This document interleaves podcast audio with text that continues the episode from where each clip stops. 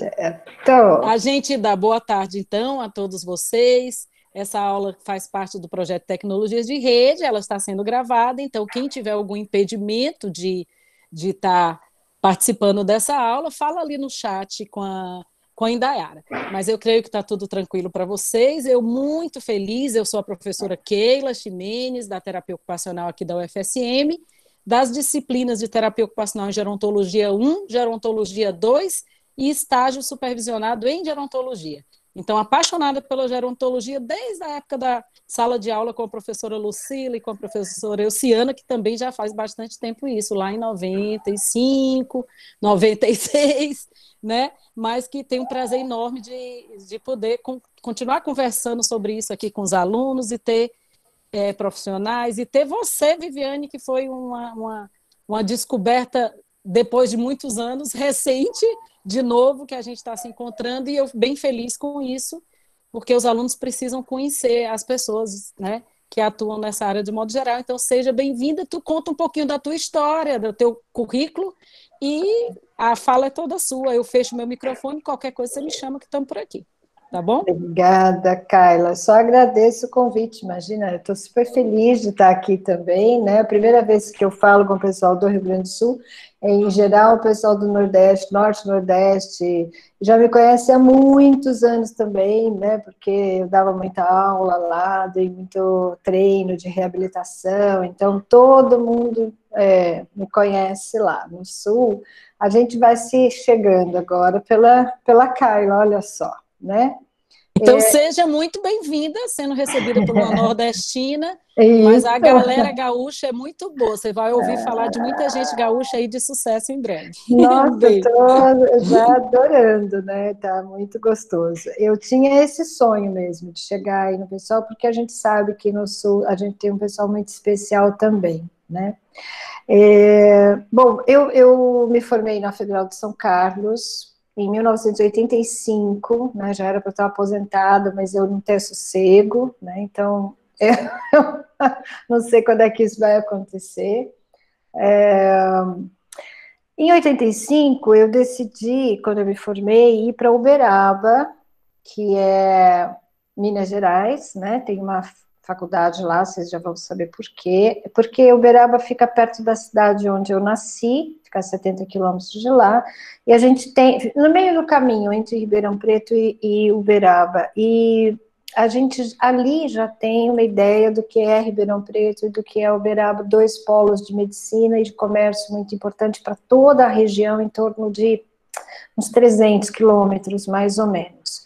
E quando eu me formei, então eu sabia que lá não tinha terapeuta ocupacional e eu decidi ir para lá é, abrir campo. Cheguei lá com 21 anos de idade, batendo na porta de tudo quanto é médico, até que, imagina, né, falando o que era terapia ocupacional, tá? Ah, então, é, eu tenho uma amiga que é fono lá até hoje, que é uma grande amiga, e que diz que todo mundo sabe que eu sou TO e que, que quem me conhece sabe o que é TO, porque eu conto e falo para todo mundo desde então. Faz 35 anos que eu falo sobre isso. Somos duas, a propaganda da TO ambulante aqui. Isso, isso, é, propaganda ambulante, é isso mesmo.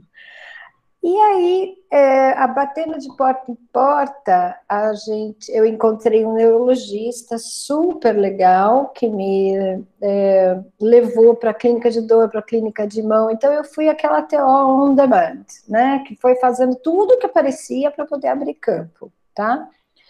Enfim, em um ano eu já tinha conseguido mais duas vagas de TO, em três anos a gente já tem, tinha cinco TOs, eu saí de lá cinco anos depois e a gente tinha cinco TOs na cidade, uma delas é a Sônia Geibe, que está na universidade.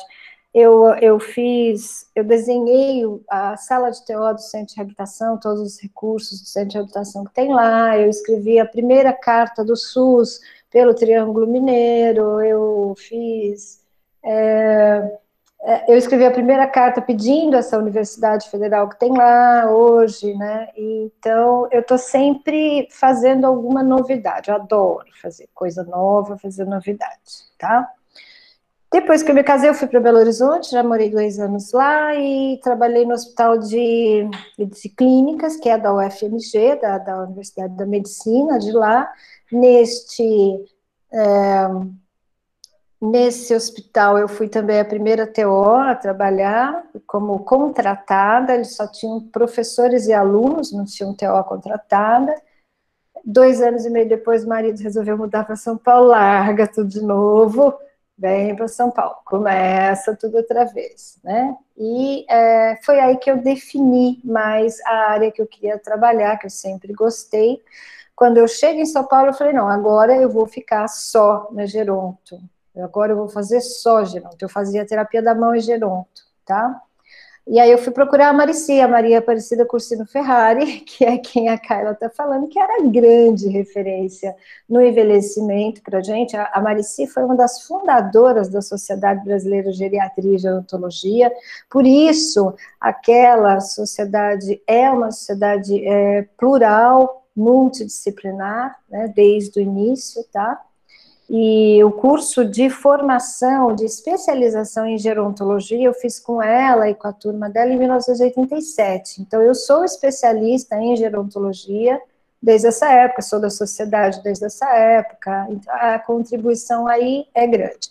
E depois disso, é, depois que eu vim para São Paulo, eu trabalhei em clínica geriátrica de internação, as ILPIs, e sempre fiz consultório, trabalhei na Santa Casa e ajudei muitas é, universidades. Em 97 eu fui fazer o mestrado, fiz mestrado em, em memória e envelhecimento na Unicamp, foi a primeira tese na área, é, foi a primeira tese em memória e envelhecimento no país, tá? Essa, essa tese. Foi a primeira. Eu lembro. Você eu lembro e eu li.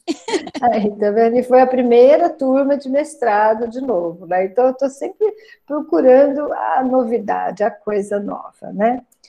Nesse momento, eu continuo. Ah, depois disso, dei aula em faculdade, fui professora. Então, eu, eu que fui a primeira professora de reabilitação cognitiva numa universidade, foi a primeira disciplina de reabilitação cognitiva. Eu dei a primeira aula sobre reabilitação cognitiva é, no nosso congresso do GERP, que é o Congresso de Geriatria e Gerontologia, passei a convidar colegas geriatras e psicólogos para dar curso junto comigo nos congressos nacionais, demos congresso, demos aula de reabilitação cognitiva no Brasil todo, né?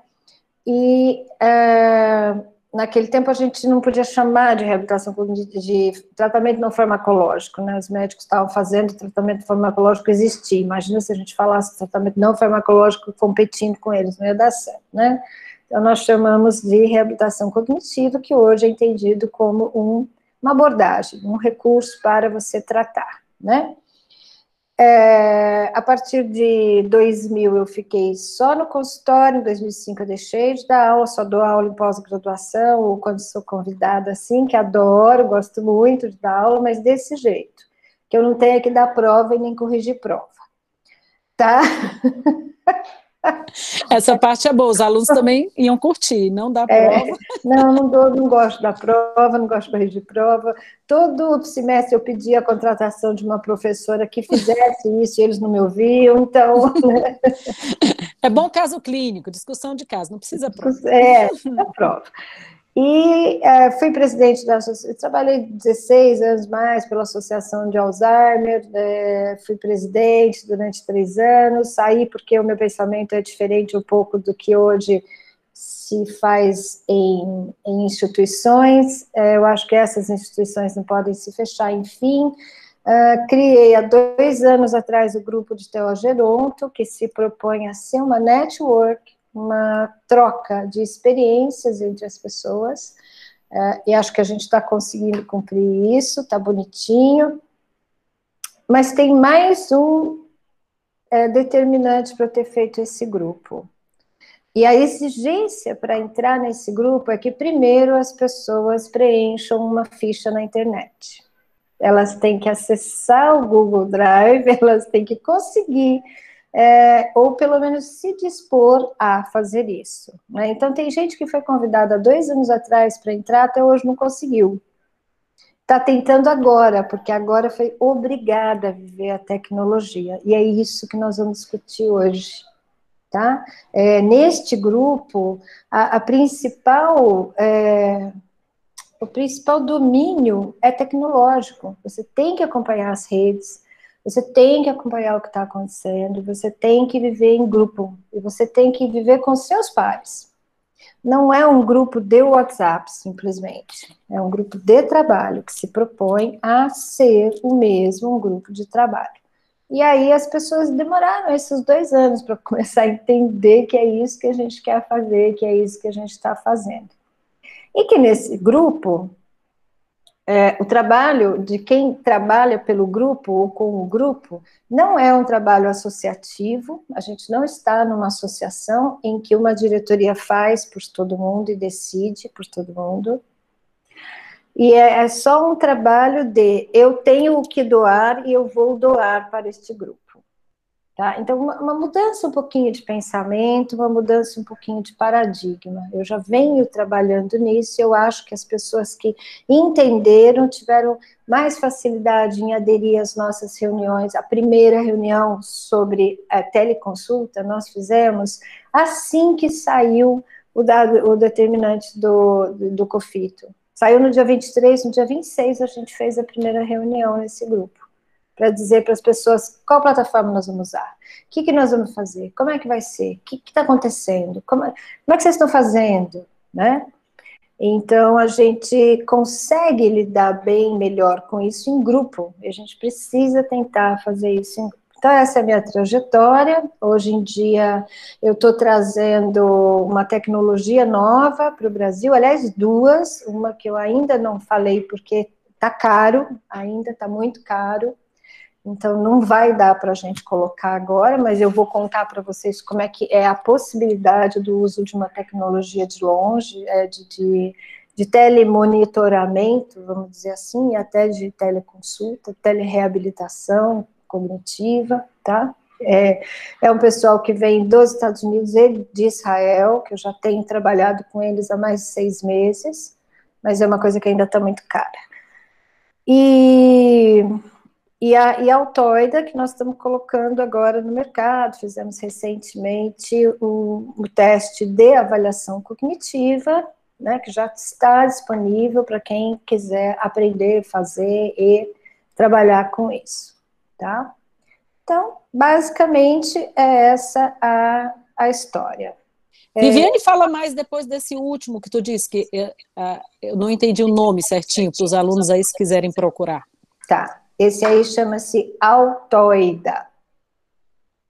Ah, é, é, isso, a Suzana escreveu. Obrigada, Suzana. Beleza, o Altoida. Nós fizemos até um, uma aula, curso com certificado já, é, de como usar, e o pessoal da Biocare, que é a empresa que trouxe esse teste para o Brasil, está dando muita, muita, muita estrutura para quem quer usar, a gente treina, a gente vai... E é, como eu fui a primeira a ir atrás disso, eu estou oferecendo primeiro conhecimento para os TOs. Os TOs foram os únicos profissionais no Brasil que já foram treinados para usar esse teste, tá? Ô, Letícia, você tá aí, linda, obrigada. Aí, que legal. E aí, gente, olha, é, essa, essa a, a Letícia, gente, é a cofundadora do aplicativo nós estamos fazendo um aplicativo para o grupo e ela vai depois, ela, a gente vai fazer uma uh, apresentação oficial do aplicativo, mas as pessoas já sabem que ele existe, a gente tem um aplicativo TO Geronto, né, já, tá?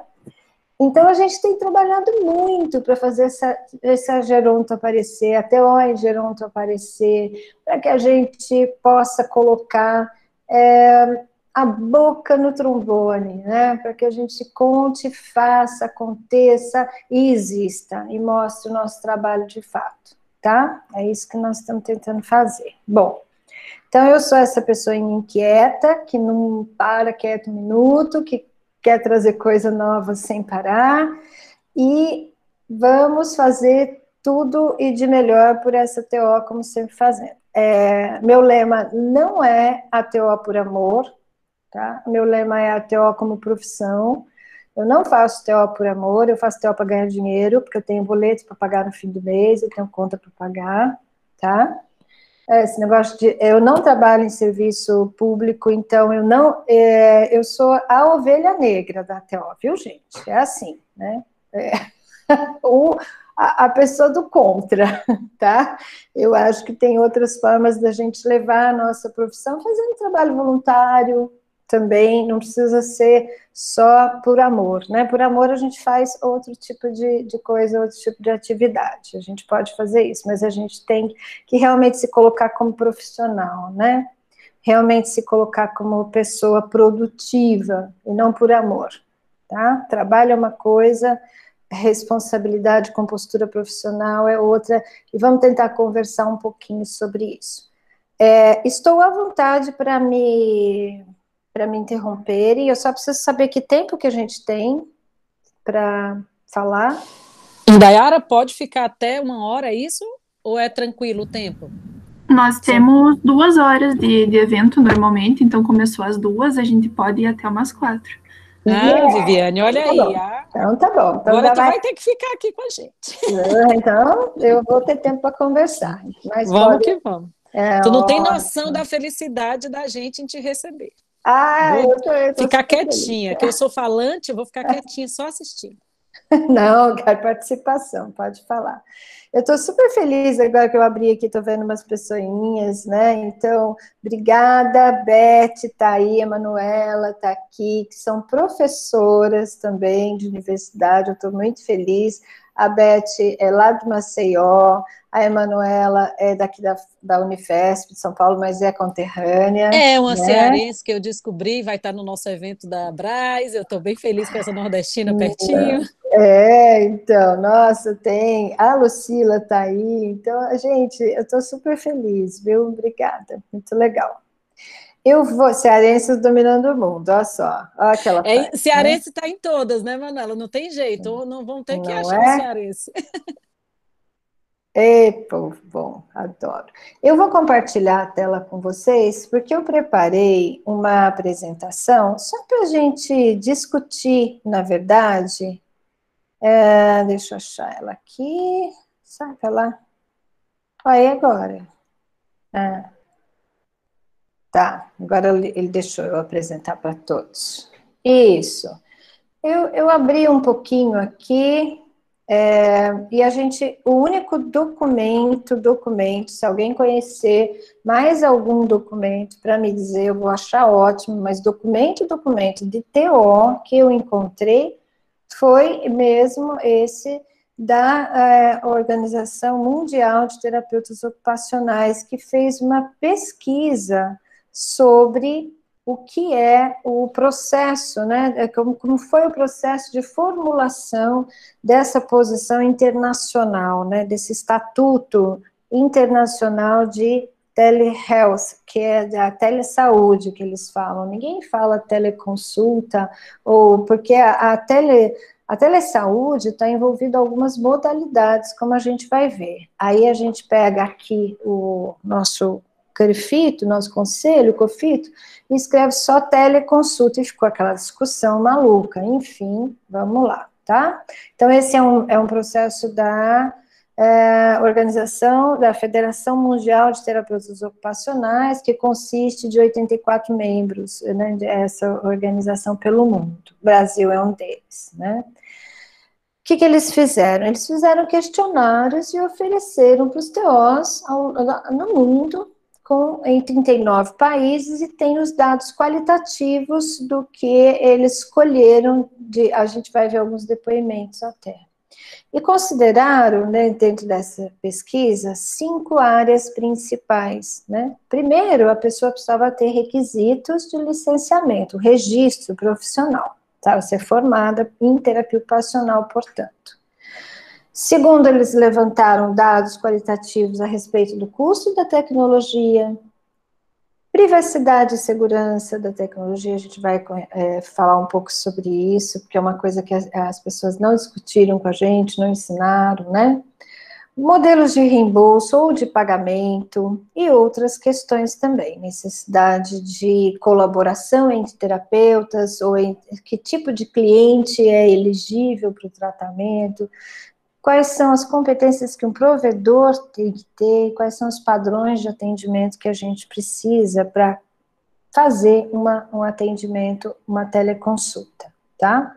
Primeira definição foi essa, então, em 2014, 2011, eles já vinham definindo a telesaúde como o uso de tecnologias de informação e comunicação. Isso é conhecido aqui no Brasil também como TIC, para prestar serviços relacionados à saúde quando o provedor e o cliente estão em locais físicos diferentes, tá? O documento de posição de telesaúde da OTA, da Organização Americana, descreve as evidências que apoiam, sim, o uso de tecnologia em ambientes. Eles já estão tentando fazer isso há muito tempo e apontam muitos benefícios, sim, para os clientes, e não só dificuldades, não só desafios, mas a gente vai tentar falar sobre os desafios, tá? Primeira coisa, gente, ética. A primeira discussão para um atendimento sempre tem que ser pela ética. As considerações éticas de se usar a tecnologia de saúde, as qualificações do provedor têm que ser discutidas, porque a gente tem que saber qual plataforma a gente está usando.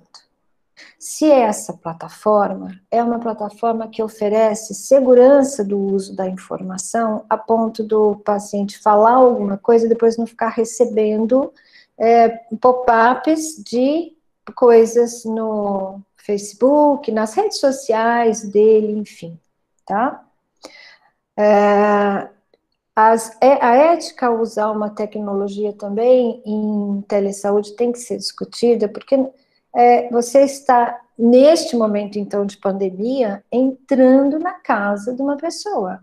E, por vezes, o terapeuta também não está em casa. Eu tenho, eh, também está em casa. Eu tenho um consultório, eu venho aqui para o consultório. Eu estou aqui.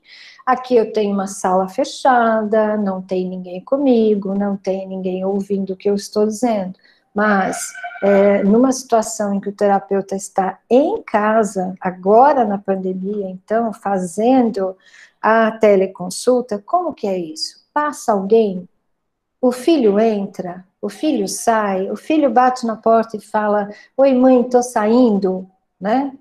Então, todas essas é, considerações têm que ser bem pensadas antes da gente começar o atendimento. E não é só a plataforma, é se o seu provedor vai dar conta de conversar com você o tempo todo, ou se ele vai cair, se ele vai começar a falhar no meio, o que, que você vai fazer? Nós estávamos é, numa uma aula, dando uma aula, e aí a, a, internet da professora começou a falhar. E aí a gente, o que, que a gente tem que fazer? Todas, é, ah, desliga o vídeo, é, melhor, até melhorar, foi a solução, nós conseguimos fazer isso. Tá, tá todo mundo agora sabendo que está falhando, que é, a internet falha, que a internet. Todo mundo está sabendo, mas como lidar isso na prática clínica? Naquela hora que você está com o paciente, o paciente está te falando uma questão importante e a internet cai, ou aquele tipo de áudio e vídeo que você está usando não está dando certo, você não está conseguindo é, ouvir e a pessoa está numa crise, ela está num problema. O que fazer? O que, que a gente pode oferecer? Primeiro, é, eu acho que a gente tem que entender algumas coisas.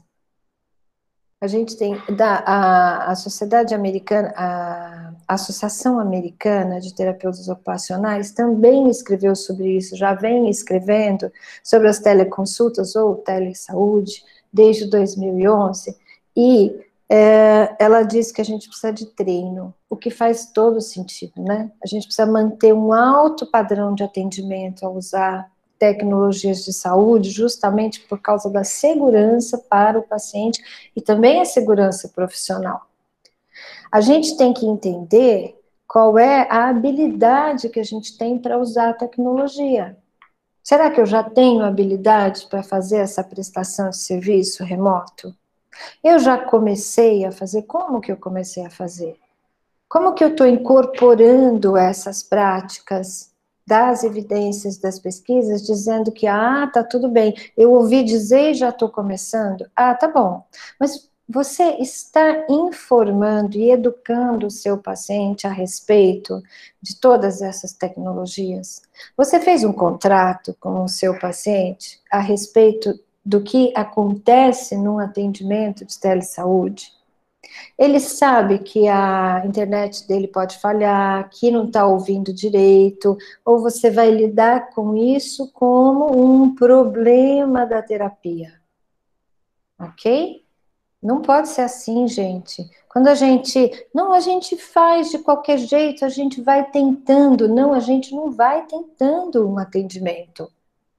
A gente tem que, nesse atendimento, ter muito claramente que a gente vai fazer um tipo de avaliação, que tipo de avaliação que você vai escolher para fazer dentro dessa área é, de telesaúde, que tipo de desenvolvimento você vai fazer tá? Pode falar.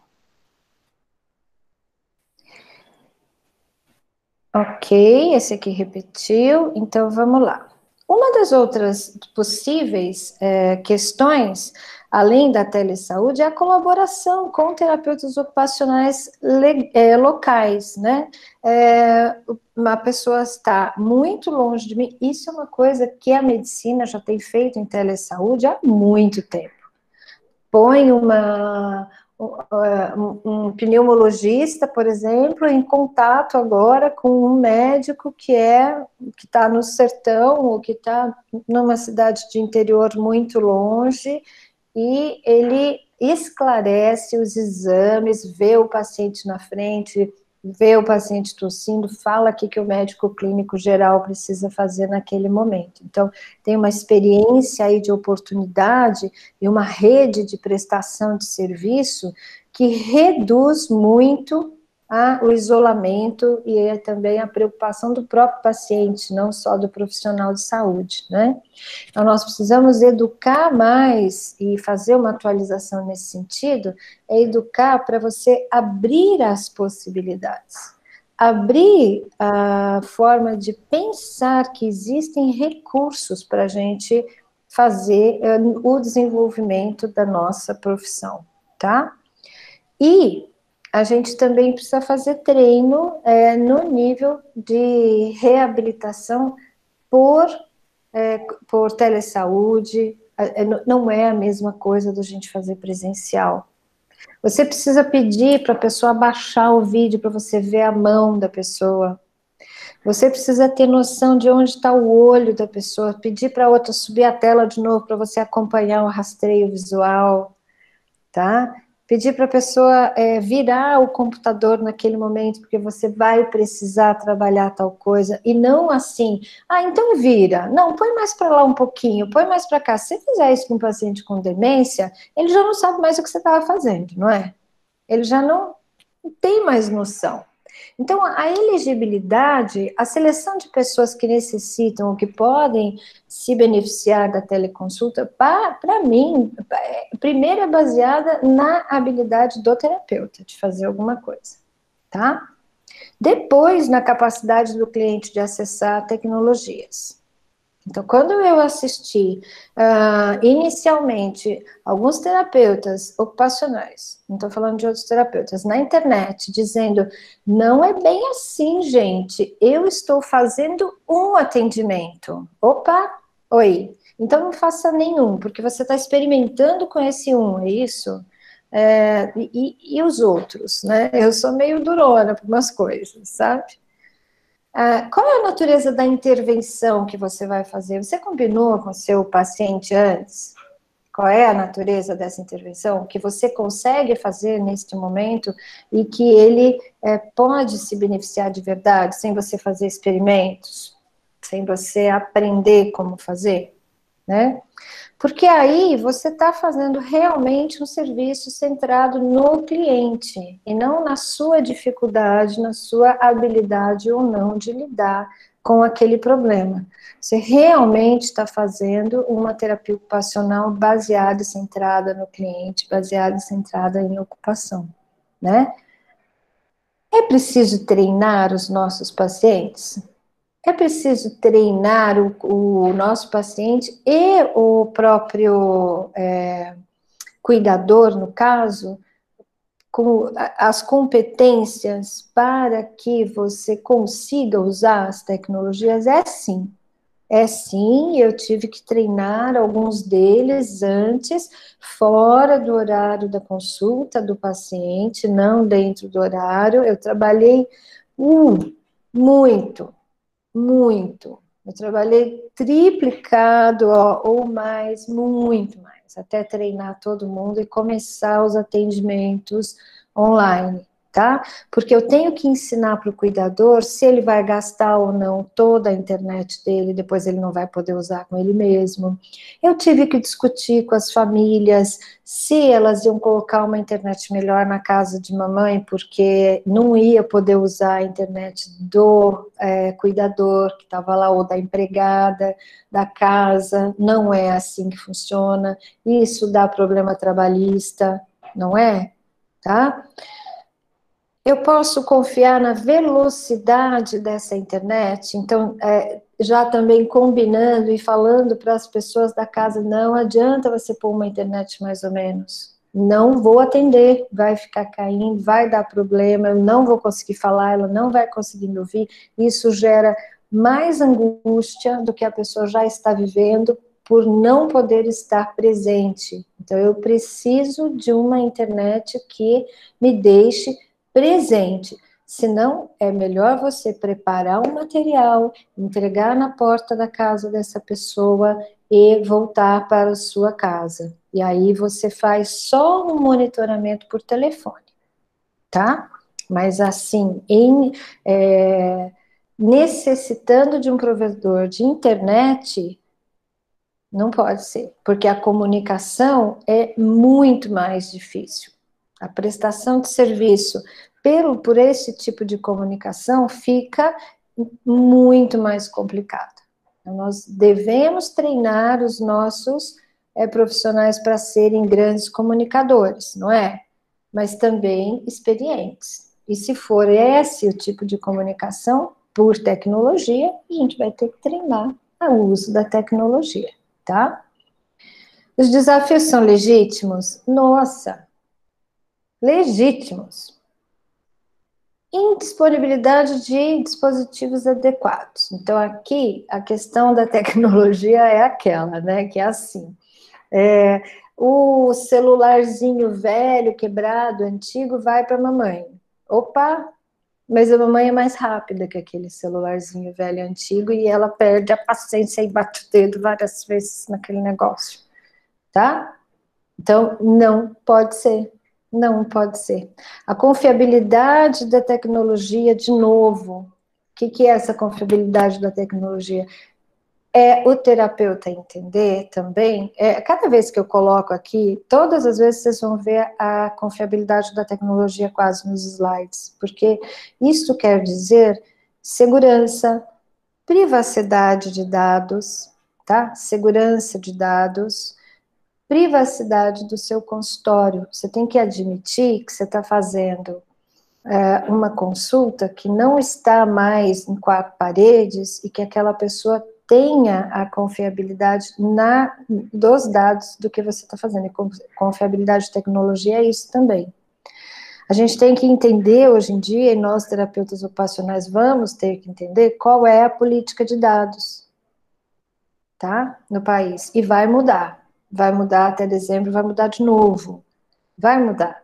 Vai precisar mudar por causa da telesaúde. Nós achávamos que fosse até o meio do ano, né? A gente já teria se livrado desse problema da, do vírus e que tudo ia dar certo, né? Mas não, gente, não vai acontecer. Hoje o desafio legítimo é a TO não entender que ela tem que fazer a atualização do próprio celular. Eu, eu nunca entendi isso. Nunca entendi.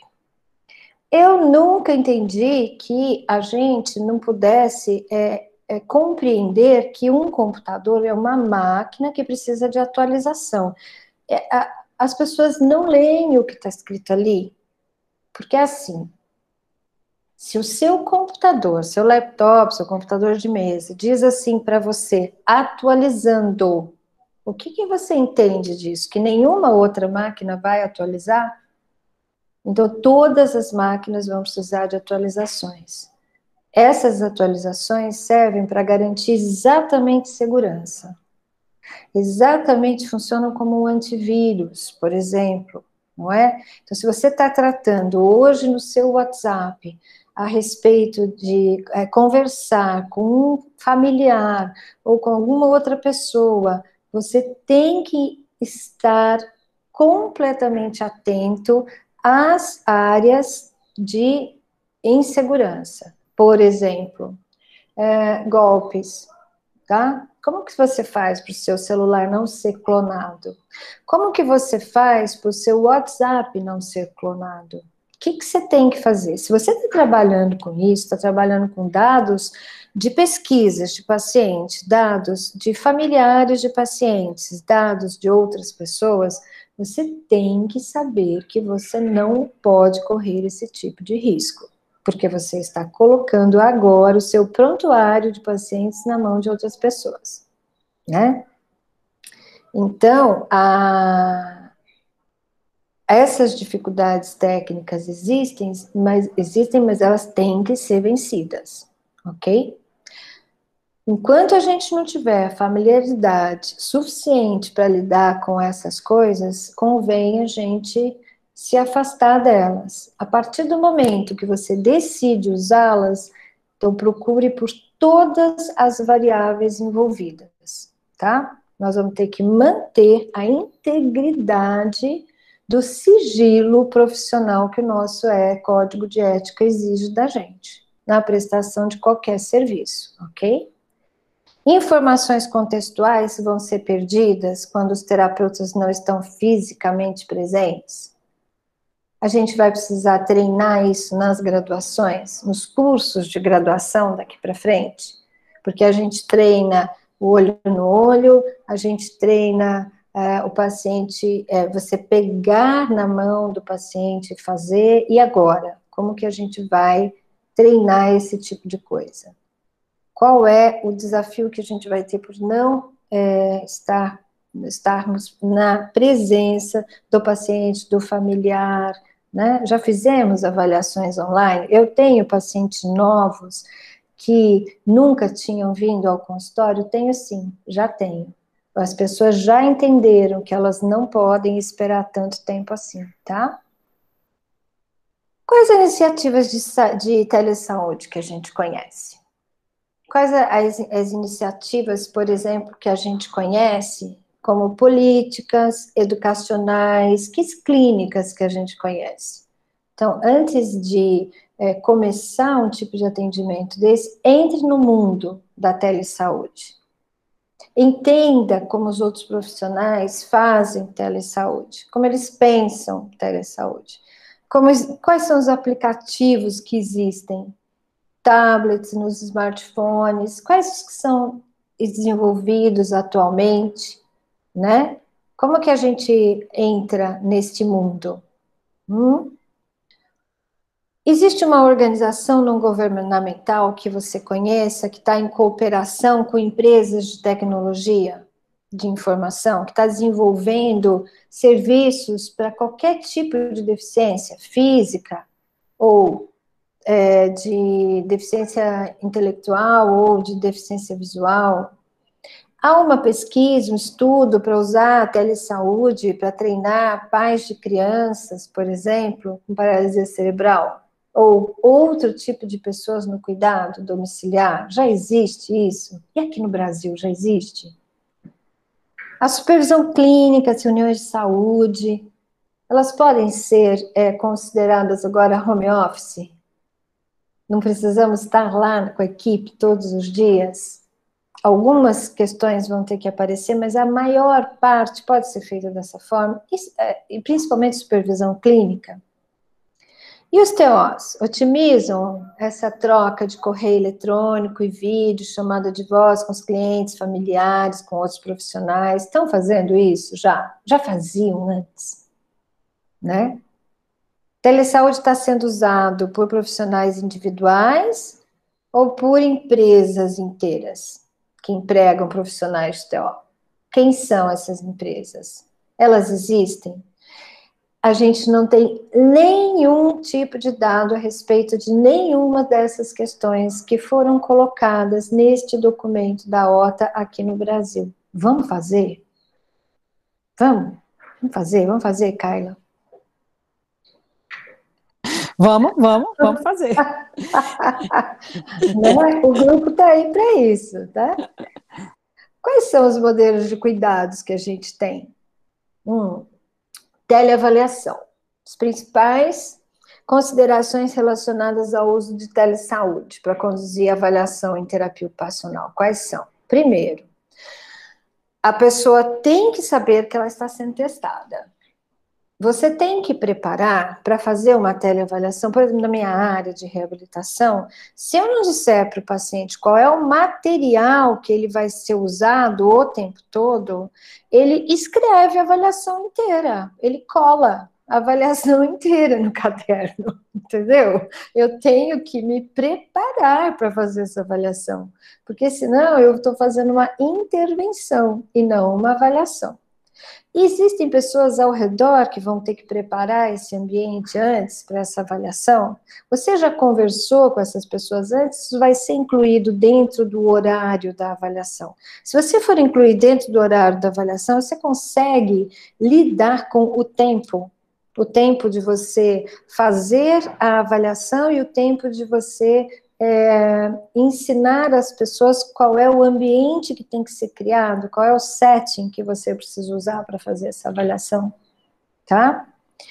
Por outro lado, uma, é, desse, esses grandes, além desses grandes desafios, a gente tem também é, as pessoas que estão em áreas muito remotas e que você pode ajudar muito desde que você use uma complexidade, uma complexidade da avaliação com algumas limitações ou com algumas facilitações das tecnologias. Então, a, nesse ponto, essa que eu estava dizendo para vocês, a Altoida veio para ajudar, tá? Veio para é, primeiro, nos treinar como usar a tecnologia para obter essa avaliação. Já é uma tecnologia que pode ser usada pelo próprio paciente sozinho, depois só manda o resultado para a gente. Você só tem que saber interpretar, você tem que saber conduzir online se precisar. Ok? Então dá para fazer esse tipo de treinamento e já facilita bastante a nossa vida, tá? Gente, alguma pergunta até aqui? Engraçado que tu ia falando, Viviane, e eu ia anotando aqui as perguntas e tu respondia. Eu ia anotando e tu respondia. Só ficou uma que é, é muito ligada ao meu papel de professora no momento, que é se tu já vislumbra aí com essa tua experiência profissional longa da terapia ocupacional e esta uhum. experiência com o uso da tecnologia, uma mudança necessária na formação do aluno de graduação, porque eu vi que tu também falou, também voltado ao uso da tecnologia, porque aqui a gente está falando muito para o profissional que vai atender. E aqui nós temos alunos de quinto semestre, sexto semestre, sétimo e oitavo, que são os meus mais próximos, né? Uhum. Deve ter também de outros. Uhum. E eu tenho uma. Eu também sou meio inquieta, tu notou, né? Uhum. E, e eu boto pilha, assim, alguns alunos inquietos como eu, como esses que tu tá uhum. vendo aí, tem a Indaiara, as meninas aí do Tecnologias de Rede, ali, Ai, a, Isabelle, a, a Eduardo, essas que estão envolvidas mais diretamente, por quê? Uhum. Porque elas também vislumbram a necessidade na formação delas. E aí a minha outra pergunta seria como lidar com os desafios, que tu também botou uma tela dos desafios, então era, uhum. eu anotava a pergunta e tu respondia, era uma graça.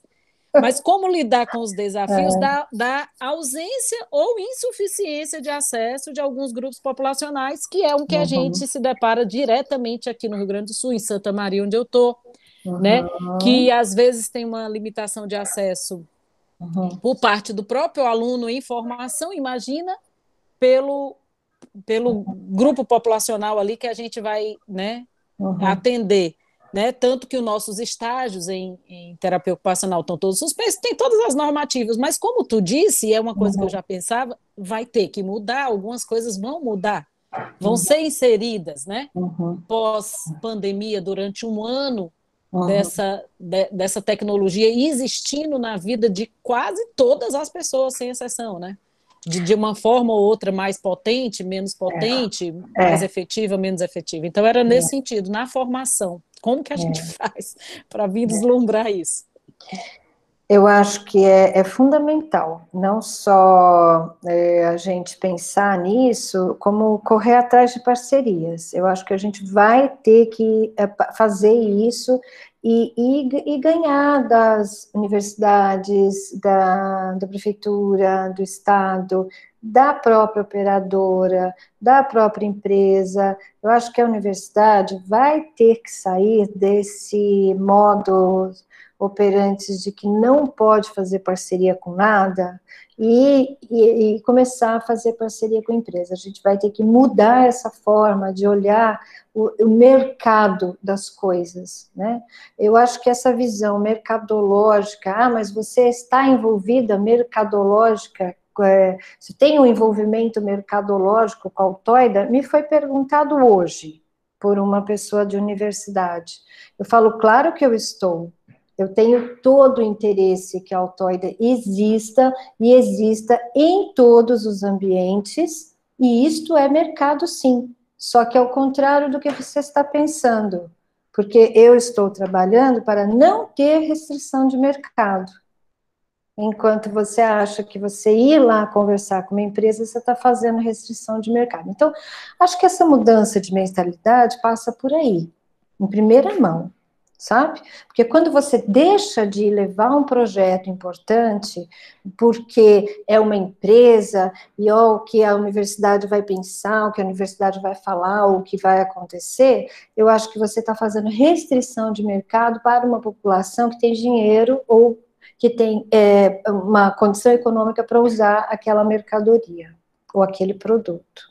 É isso que eu penso em primeiro lugar, tá? Então, isto tem que ser mudado dentro das nossas mentalidades.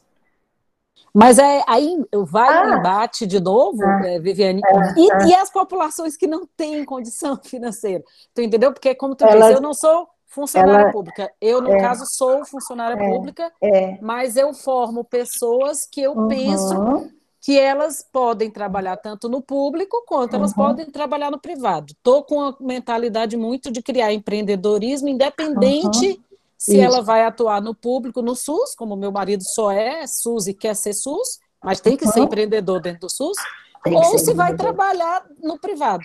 Então, é, o desafio é esse, essa construção desse novo conhecimento, novo, não tão novo, mas é. de inserção para a formação desse aluno dentro das uhum. diversas áreas, mas para essa uhum. evolução tecnológica que a gente lê tanto, né? Evolução tecnológica e científica é uma uhum. evolução tecnológica de fato real, que uhum. eu penso que não tem mais como fugir, né? Não, e não tem. Não tem, embora a gente vá ter que fazer grandes, em alguns momentos, reformular currículo, a gente já teve uma reforma curricular dois anos atrás, vamos ter que fazer, estou falando da minha particularidade, sim, né, mas de várias. Sim, tá, tá. E eu acho que vai ser uma necessidade para até, como tu disse, abrir mercado. É mercado, sim. Eu quero é. que o meu aluno se forme e tenha emprego. É. E se ele não tem é. emprego, emprego é. de concurso, ele tenha habilidade para ele se autossustentar como terapeuta ocupacional, como eu fiz, né, Viviane?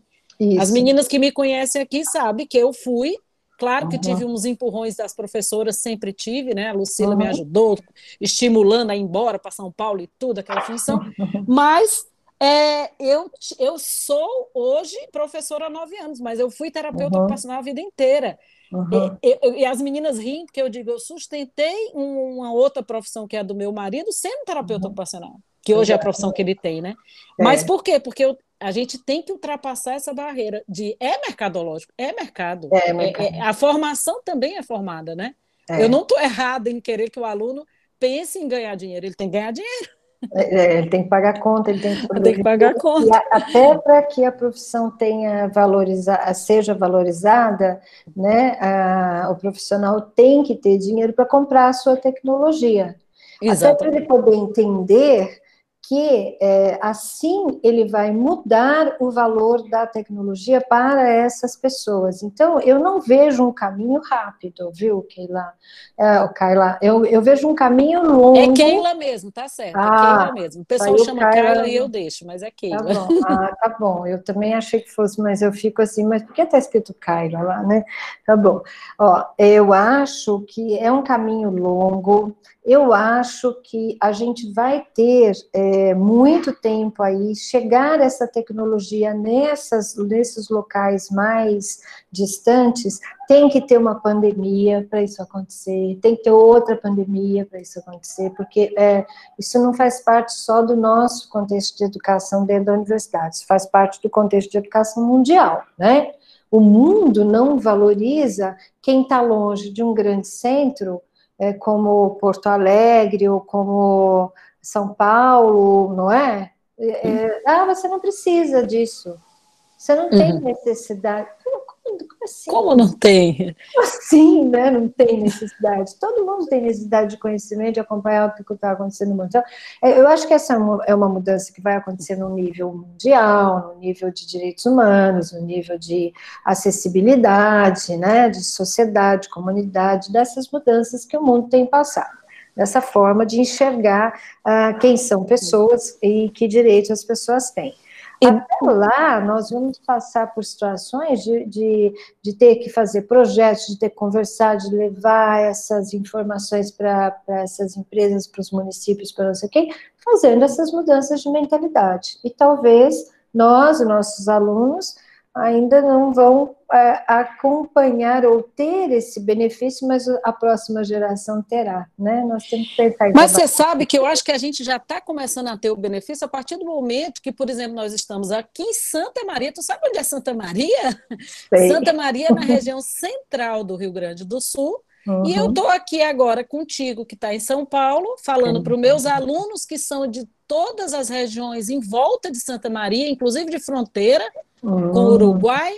E tô contigo, tô com a Emanuele Cearense lá de São né, que está em tá, São, Paulo. São Paulo. Tô com a Lucila lá em Fortaleza, aqui vai chover, Fortaleza tá sol. Então, Ai, eu tô querendo brincar bom, disso, mas para dizer que a tecnologia ela entrou como um uma uhum. oportunidade também. Eu tinha muito uhum. desejo, esses nove anos que eu dou aula aqui, de trazer muitas de vocês. E eu trazia o quê? O vídeo antigo da Viviane. Por quê? Uhum. Porque eu não tinha Viviane. Quem é? Como é que eu vou achar a Viviane? Eu posso passar um e-mail para ela, mandar uma é. carta, e ela vai dizer quem é esta mulher lá no Rio Grande do Sul, querendo que eu fale como, com que dinheiro ela vai me levar se é. eu não tiver dinheiro para te trazer. Né? Isso, então, assim, quando se cria na formação uhum. do aluno também essas possibilidades, eu acho que já está claro, indiretamente, discretamente, dando uhum. uma, uma visão de que eles podem estar em Santa Maria e eles podem se capacitar com os professores que a Keila teve lá em Porto Alegre, com que a Viviane formou muita gente, eles podem ter esse acesso, né? Então, eu fico muito feliz, triste com a pandemia, com 100 mil mortos, mais de 100 mil mortos, triste, uhum. cada hora chega notícia de Fortaleza e de Porto Alegre, cada uma Nossa. mais horrorosa do que a outra, porém, uhum eu fico feliz com o outro lado, que são essas possibilidades que eu, pelo menos, dentro da gerontologia aqui tive, Viane, uhum. e agora recentemente tu viu com o Seminário Internacional, de poder trazer, tá em Santa Maria, né? Uhum. A menina lá em Santa Maria, no interiorzinho uhum. dela, com celular, uhum. vendo a Keiko Thomas lá na Meguil, falando. É de, é. né? Então, eu é. acho isso muito, isso eu acho isso genial. Eu estou encantada com a tecnologia, estou engateando, é. mas estou encantada. Also, eu, eu acho. A primeira vez que eu vi uma tecnologia e meu olho brilhou desse jeito foi a primeira vez que eu vi um fax. Quando eu vi um fax, gente, saindo aquele papel... Traduz o fax para os alunos que são novinhos, eles não conhecem fax. Eu conheço fax. Ai, que delícia. Olha, a primeira vez que eu vi aquilo, eu falei, meu, que delícia! O que fax, né, isso, gente? Né? Chegava é. até a pessoa a informação é. através de um fax. É, chegava a informação lá do outro lado do mundo, né? Da Austrália para cá, assim, num fax, né? Tempo real. Quando eu vi essa coisa acontecer em tempo real a primeira vez, eu pensei, não tem volta. Agora não tem mais volta. Agora a gente consegue levar o conhecimento para onde a gente quiser em tempo real. Né? E é isso que tem acontecido. Então, mesmo que você, é, eu acho que se a gente deixar hoje aqui a, a semente plantada na cabeça das pessoas que estão se formando, que se você vai trabalhar com tecnologia, invista em tecnologia. Ele é seu instrumento de trabalho também. Ele é um recurso, não é só a mesa que você compra mais. Não é só o seu computador que você compra mais. Você compra um computador, um celular e uma internet que te dão possibilidades reais de você chegar onde você quiser, tá? Então, primeira coisa é invista em bons aparelhos em aparelhos de médio para cima e invista numa boa internet, porque se você não tiver condições é, de simplesmente fazer o seu paciente usar, ele usa o seu.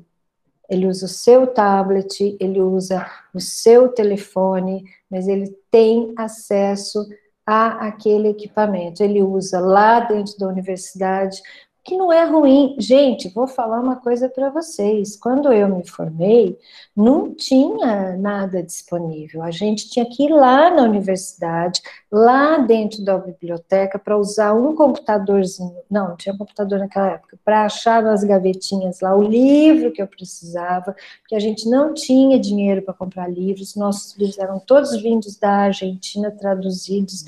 A gente leu em espanhol e ninguém morreu por causa disso, não. Olha como foi minha defesa de TCC com a Lucila. Lucila Bonfim, minha orientadora. Minha ah. defesa a gente fez, Lucila, lembra? Lá, Torre de Melo, vídeos, meu filho, de DVD. Sabe aquela câmera gigante? Eu consegui uma câmera daquela e a gente, não sei nem se a Lucila lembra, era, era dinâmicas de grupo para terceira idade o nome, né, Lucila? E aí eu tenho hum. até hoje estes vídeos e conto para os alunos e fico louco para mostrar para eles, porque eu consegui fazer sessões acompanhando durante os seis meses que eu estava com a, com a Lucila de estágio e mais um que ela me oportunizou de ficar sem ser estagiário, um tempo com ela, e com aquela cama, aquele negócio gigantesco. E a fita VHS. Vocês se lembram daquela fita VHS? Os alunos sabem o que é isso. Devia... Então, assim, foi possível né? dentro da instituição pública, Isso. que para eles era muito. Eh, tipo assim, o que é que essa moça com essa professora quer me filmando? Era toque no escuro a dinâmica. Lucila não deve lembrar, mas eu lembro de tudo porque eu tenho um conteúdo emocional aqui na minha memória, no sistema é, límbico ali. Lógico, né? É, tendo essas informações boas, né? É. Então, eu tô muito feliz e vou ficar quieta para tu falar mais, porque eu estou aprendendo muito. Faz favor de falar mais. E quem quiser falar mais, faz favor de falar, né? Então, então eu, eu acho, eu acho de verdade, Keila, eu acho que a gente vai conseguir, é, com o tempo, ganhar isso sim, é, mas tem que partir sim da gente, tem que partir de quem pode. Se agora nós não podemos, é, se a gente começar a fazer uma campanha grande aqui no Brasil, os Estados Unidos conseguiu, a Apple, qualquer outro tipo de empresa tem o valor diferenciado ou formas de pagamento diferenciado de equipamentos para alunos, né? Tem, isso existe. A gente precisa conseguir trazer isso para cá também. Não, e de internet também. A menina da Maria contou para a gente. De internet, internet também. também. Tem plano diferenciado. Então, a gente vai precisar dessas coisas aqui. É que, como a gente não tinha a teleconsulta, ninguém fazia nada, né? Não ia atrás. Agora, a psicologia já tem teleconsulta há muito mais tempo, né? Só que é, é, sem retorno, gente. Nós não vamos retornar para uma condição que nós não vamos mais fazer teleconsulta. Isso já existe e vai continuar. Não vai parar depois que a pandemia acabar. Não é assim que vai funcionar, né? Então, a teleconsulta em si pode ser feita para colaboração e para consulta. Então, você pode fazer a teleconsulta com dois TOs, um aqui e outro aí. Você pode fazer teleconsulta com construtores que estão reformando uma casa, que estão na área rural, que tá, no, nos mais é, distantes lugares você pode fazer teleconsulta, ok? Ah, então eu não sei como é que eu faço esse assento, essa cadeira, não sei o quê. Você vai levar a Maria de Mello aí para fazer? Você vai tirar uma pessoa de Santa Maria para fazer, ou, ou de é, e aí, porque a pessoa é um deficiente físico, ela não vai ter direito a essa, esse tipo de tecnologia? Não, mas ela tem até recurso financeiro para ter.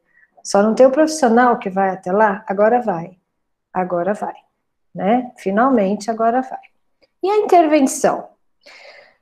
Vocês viram que o próprio documento da OTA separa, da OTA não, da uh, World Federation, da Federação Internacional, separa o que é teleavaliação do que é teleintervenção. Por que, que eles separaram? Na minha opinião, deve ser para a gente entender claramente que o, o, o setting de avaliação é mais complicado do que o de intervenção em telesaúde, né? Porque veja bem que na avaliação você faz a identificação de problemas a identificação de funções ou de funcionalidades e de capacidades remanescentes. E também de um ambiente, então é bastante complicado, tá? Não é tão simples assim, não, é bem diferente. Mas eu até posso mostrar um para vocês. Os participantes de pesquisa desse, é, dessa pesquisa da, feita pela, pela pela World Federation, descreveram exemplos de teleintervenção que tinha em, nos seus respectivos países, mas o mais interessante é um país europeu, que descreveu como é, um resultado de um melhor acesso aos serviços de TO. Tá? Então, existem bons exemplos na parte norte, era um país europeu, Nessa parte, os clientes podem é, ter que viajar até 300 quilômetros para encontrar uma TO, porque nós não temos TOs tantas assim no mundo inteiro, né? não é só aqui esse problema, para uma intervenção presencial né, em pessoa. E aí, a maioria desses exemplos de teleintervenção nesse país europeu eram dados por TOs que trabalhavam com lesões, lesões nas mãos, para trabalhadores em geral e durante essas intervenções o TO usava, uh, o cliente usava videoconferência. Então vejam, é uma forma da gente expandir também o nosso trabalho, é uma forma da gente mostrar que é possível sim acabar com essa história, ah, mas não tem TO, então a gente não contratou. Ora, contrate uma consultoria de um TO, dá para contratar, tá? E o que eu achei bárbaro nessa ideia é: nós precisamos desenvolver essa ideia em todo o país. Validar essa necessidade, validar esses benefícios potenciais de teleintervenção em todo o país. Né? Fazer com que essa percepção seja entendida não só pelos TOs, como pelos clientes, pelas famílias, pelas empresas, ok? A telesaúde tem o potencial de aumentar o acesso equitativo a custos relativamente baixos, esforços devem ser feitos para serem implementados nesses sistemas na prática, disse uma das pessoas que respondeu a essa pesquisa da World Federation. também acho, concordo plenamente. No entanto, a preocupação com o impacto potencial da teleintervenção na relação terapêutica e as limitações de um modelo de prestação de serviço remoto também foram levantadas por alguns participantes. Nós não estamos inventando a roda, gente. Essas coisas existem de fato. As pessoas sim pensam e estão preocupadas. Tá? Existe uma preocupação com esta forma de, de, intervenção. Então, por isso que eu falo, nós vamos colocar isso na graduação para que as pessoas saibam é, já dentro de um guia, dentro de um código de ética, como fazer essa teleintervenção quando necessária, eu acho que é ótimo, né?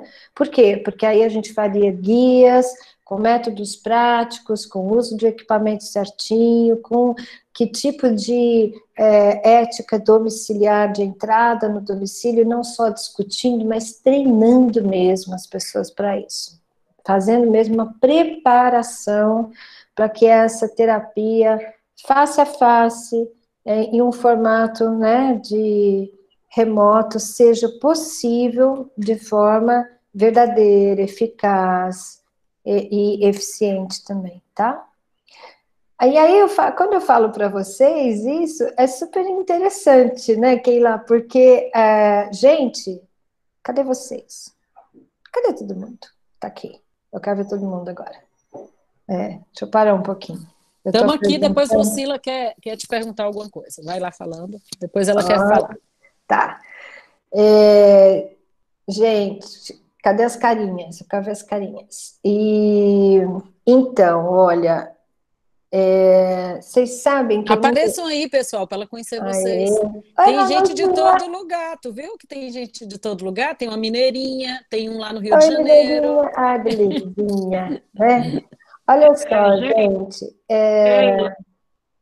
Keila, Lucila, Vivi, Oi, eu não posso aparecer, não, querida, porque hum. eu tô de touca. Lembra da touca? não tem é, como, mas daqui a pouco eu quero trocar uma ideia, tá? É, pode falar, meu amor. Eu só, eu só vou contar que, gente, eu também ainda não conheço a Keila ao vivo. Isso não impediu da gente trabalhar. Não pode impedir, né? Tem que ser verdadeiro isso, tá? Tem que ser real. Pode falar, Lucila. Manda brasa, amor. Eu vou só fazer um café. Eu quero café. Pronto. É. É, eu estou ouvindo, Vivi. Estou adorando, viu? Até porque eu também estou fazendo teleintervenção, né? Que eu chamo de teleatendimento. Depois a gente conversa para. Eu quero saber de vocês se eu posso continuar usando a terminologia teleatendimento. Estou trabalhando com grupos de até 14 idosos online é, mas com transtorno neurocognitivo leve, bem leve, ou que não tenham ainda declínio cognitivo. Eu tive que aprender muita coisa, assim como todos vocês. Estou amando. A gente treinou cada familiar e cada idoso antes deles entrarem na plataforma na instituição que eu trabalho, fazendo esse tipo de atividade, nós usamos o Google profissional, está dando certo. Eu tenho uma assessora, né? Então eu consigo naquele atendimento colocar pequenos vídeos, músicas e várias atividades. Agora o que eu observo também, esse, esse, idoso ele fica comigo duas horas e não tem intervalo. E eles não reclamam, estão cada vez mais motivados. Agora eu entendo também que deve ser muita motivação do facilitador, que é uma coisa que eu sempre passei para os meus alunos. E a Keila é assim, a prova viva disso. Eu vejo a Keila, parece que eu estou falando com uma filha. Tão interessante isso, essa relação. E é verdade. Ela, Não, mas é verdade. Ela tem muito, tem muito mesmo. É, é muito com certeza. assim, Falando, agitada, nós duas, agitada. nós duas agitadas, Luciana. É, é isso mesmo, eu continuo do mesmo jeito, Keila. E, e, eu noto assim, que quando meus olhos vibram, o deles também vibram. Então eu me preparo para aquele atendimento, eu me arrumo, eu me laqueio, eu, e assim, tem todo um carinho, passo perfume, entende? Procuro saber, levo meu cafezinho, minha água, e é muito gostoso, é muito bom é muito bom e tanto é que agora, viu, Keila, que eu estou encontrando tempo para fazer meu doutorado. E eu quero versar sobre isso, porque para mim é muito novo, é por isso que eu estou conversando com você e com Vivi. Eu quero trocar ideias com vocês, porque esse vai ser o, o meu mote. Vai, eu vou ter que fazer minha pergunta norteadora em relação a isso. Esse tempo todo eu nunca consegui, agora eu estou colocando isso como meta. E essa pandemia serviu para que eu repensasse. E é isso, Vivi, estou adorando, viu? adorando a tua explanação. Keila, você está de parabéns por esse projeto. E assim, depois de um dia eu converso com as suas alunas também. Parabéns, gente, tá show, tá muito bom. Ó, tá com certeza. Tá Esse projeto tem outras professoras envolvidas que eu quero lhe trazer para elas me conhecerem também. Será um prazer, sem touca, vou sim. Será um prazer. Cafezinho. Gente, que delícia. Ô, Lucila, eu só posso agradecer, né, essa sua é, fala né, e, a, e a sua declaração para gente, olha, gente, o tanto que é importante, vocês vejam, é, a gente, a Lucila é, foi professora da professora de vocês, tá? E é, a gente está pensando... Minha também, tá, Vivi? Ó, oh, da Manu também, você viu que a Manu tá aí também, Lucila? Olha lá. Que delícia! Ai, Manuela linda! É... E foi da Mônica, de Portugal, que elas conhecem também, a Mônica que está lá em Leiria, na, na, no Politécnico, Nossa. elas também conhecem, foram todas alunas da Lucília e da Oceana. é assim que a gente vai chegando aí no mundo. Aí, tá vendo? Muito legal, muito legal. Nossa, maravilhoso. Então, vocês vejam, gente, é, como é importante é, esse depoimento que a, que a Lucila deu agora para a gente, ó, ela é, nunca trabalhou com isso, não sabia como fazer, tá, já está colocando vídeo, já escolheu a plataforma, a plataforma que ela escolheu é uma plataforma segura. Por que, que ela está fazendo isso? Porque ela foi atrás de uma pessoa também para fazer a coisa direitinho. Então, você vê o nível de responsabilidade, o nível de segurança que ela está dando, tanto para ela como profissional, quanto para os idosos, e por isso que está dando certo, né, Lucila? Por isso que é possível fazer. E aí é possível fazer com menos estresse, sem perder o paciente. A aderência do paciente ao que você está fazendo é muito maior, é muito mais importante, né? Então a gente precisa contar sim com essas é, questões de é, saber o que, que nós estamos fazendo, o que, que nós estamos oferecendo. E aí, veja, a, a Lucila, é, nem todos os pacientes da Lucila têm, talvez, uma internet bem estável, ou tinham no começo, né? São 14, 15, tinham, Lucila, uma internet estável. Eles conseguiam fazer tudo? É, não, a gente não, então, não. Muitos tiveram que colocar, isso exatamente o que você está falando.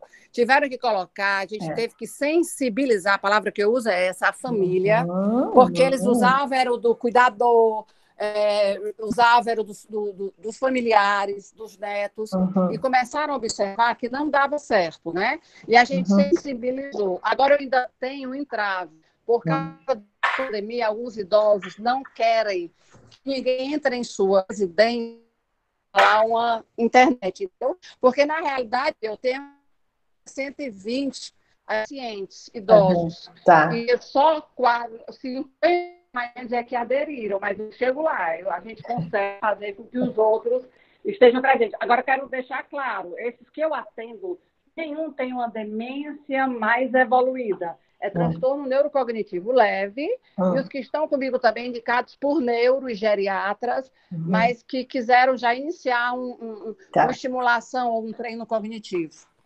Tá. Bom, é, diferentemente da, da, da, Lucila, como eu trabalho com tecnologia há muito tempo, é, e os meus pacientes têm um poder aquisitivo é, excelente, é de bom para excelente, todos eles têm um celular ou um celular e um iPad, todos, tá? Então, mesmo os pacientes que têm demência grave, é, o cuidador está junto o tempo todo, eu trabalho com o cuidador o tempo todo dentro da sala, o cuidador nunca fica fora da sala, então eu consigo fazer que o. Uh... já falo dela. Eu consigo fazer com que eu tenha a adesão do cuidador muito facilmente, e o, o cuidador continue trabalhando com esses é, elementos de tecnologia ao longo da semana. Né?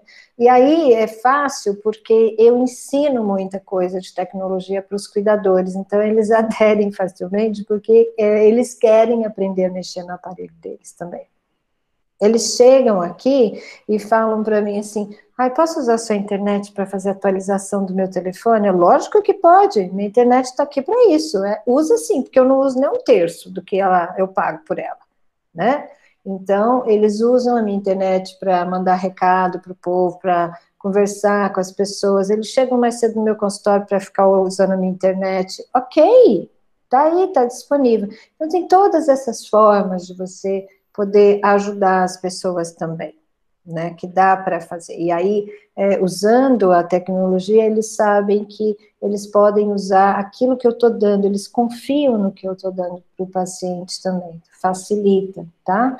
Eu tenho pacientes que é, têm uma demência moderada, de moderada para grave, e que conseguem encontrar uma coisa no celular, porque eles são treinados para encontrar só aquela coisa, o ícone de fotos, para ele ver a foto da família certo?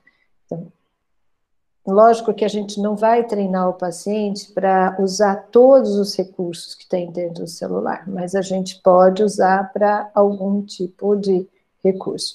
Às vezes, o cuidador também não tem condição nenhuma de ter um celular melhor, mas o fato dele aprender a usar o iPad, o, cel o celular do, do, do próprio paciente, já fez cuidadores aqui que já são avós, cuidadoras, entenderem que para os netos elas iam trabalhar para comprar um equipamento melhor para a escola dos netos. O que é muito legal, sabe? Porque ela está deixando de comprar para ela, mas ela está pensando no futuro da família dela. Porque ela viu aqui aquele tipo de dispositivo, aquele tipo de material, e aqui ela aprendeu a mexer, ela aprendeu que pode dar um futuro melhor para o neto dela, tá? Então, quando o paciente trocou o, o iPad dele, o antigo deu para o neto da cuidadora, tá? Então, você vai criando uma rede de suporte também para as pessoas nesse sentido. É pequena a minha rede? É, mas você vai conseguindo fazer com que as coisas vão acontecendo, né? Dessa forma, tá? Deixa eu ir lá para a apresentação de novo. Deixa eu me achar aqui. Isso. Agora vem aqui para baixo. Esse vai para lá. Vai para lá. Tu está muito bem, eu sempre peço ajuda aos universitários, mas eu prometo aos universitários que estão me ouvindo que a professora é. vai melhorar a sua condição de aprendizado da tecnologia. Estou é. interessada. Ah, eu adoro, né? Então eu sou super fuçada, eu fico aqui por conta até eu aprender, né? Então, ok. Né? Telemonitoramento. Gente, é, quando eu falava para vocês da tecnologia que eu procurei, que essa foi outra que eu procurei também, é, essa história também é engraçada, porque o Altoida, eu é, procurei até achar uma tecnologia que me desse funcionalidade, porque todos os testes que a gente tem, que são testes cognitivos, eles são simplesmente transposições do que a gente faz em lápis e papel para o computador.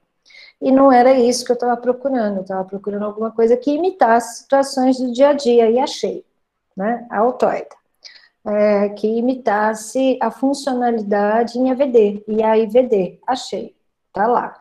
Mas, é, procurando assim, é, sempre procurando, eu encontrei uma plataforma que é, faz treino cognitivo através do telefone, que é o que era permitido fazer nos Estados Unidos antes da telesaúde também acontecer. Eles já podiam fazer telemonitoramento é, por telefone. É uma prática muito antiga, desde os anos 70 nos Estados Unidos é, que você é, liga para o paciente na comunidade e faz uma MIF, por exemplo, pelo telefone, e a pessoa já foi treinado, o cuidador já foi treinado, o próprio paciente já foi treinado a fazer, então eles simplesmente respondem a MIF pelo telefone, tá? Esse telemonitoramento, ó, já acontece há muito tempo. E é, existe uma plataforma em que você liga para a pessoa e você faz o treino cognitivo com ela pelo telefone, e esta plataforma grava toda a terapia, grava e monitora a, a oscilação da voz. Enquanto isso, também você responde questionários durante ou após o atendimento na plataforma se a pessoa estava bem, se você deve contatar alguém da família, se você achou que a pessoa não estava bem, se você deve falar com o médico, tem um, uns questionáriozinhos super estruturados, tá? Do ponto de vista de treino cognitivo, para mim, ela ficou devendo, né? Eu já uso coisas um pouco mais avançadas, podia até colaborar com eles, que foi o que a gente chegou a combinar. O problema é o custo disso ainda para o Brasil, que é, ficaria em torno de 30, 10 dólares por paciente, 20 dólares por paciente por mês, o que é muito, é muito, porque é, se eu vou trabalhar com 10 dólares e eu vou trabalhar com 10 pacientes nesse sistema, eu vou ter que pagar 600 reais por mês para eles para usar a plataforma. E é caro isso para a gente ainda, né? Eu entendo como muito caro. Não dá. 600 reais aqui no Brasil é um custo, né? Mensal é um custo muito alto para você ainda para você usar uma plataforma. Mas é, se o paciente pagar por isso por fora, talvez a gente consiga. É, só que aí entrou a questão da pandemia e é, só o telemonitoramento por telefone não era mais suficiente. Então eu falei para eles duas coisas. Primeiro que os pacientes estão, pelo menos comigo, estão preferindo fazer teleconferência, não só telemonitoramento, porque eles já estavam acostumados comigo. Segundo, é, aqui no Brasil a gente tem essa coisa de se ver, eles não entendem muito, eles não entendem muito isso, nem como que a gente usa tanto o WhatsApp. O mundo inteiro não entende isso. Tudo bem.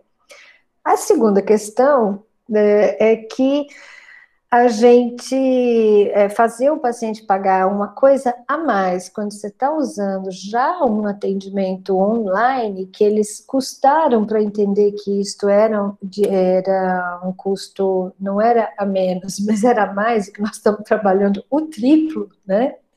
Era complicado. Então eu disse para o pessoal, ó, agora a gente vai dar um tempo até vocês entenderem se vocês vão continuar só com telemonitoramento ou vamos colocar, vão atualizar isso para teleconferência, porque é uma excelente ideia a gente ter tudo numa plataforma só, lógico que é, tá?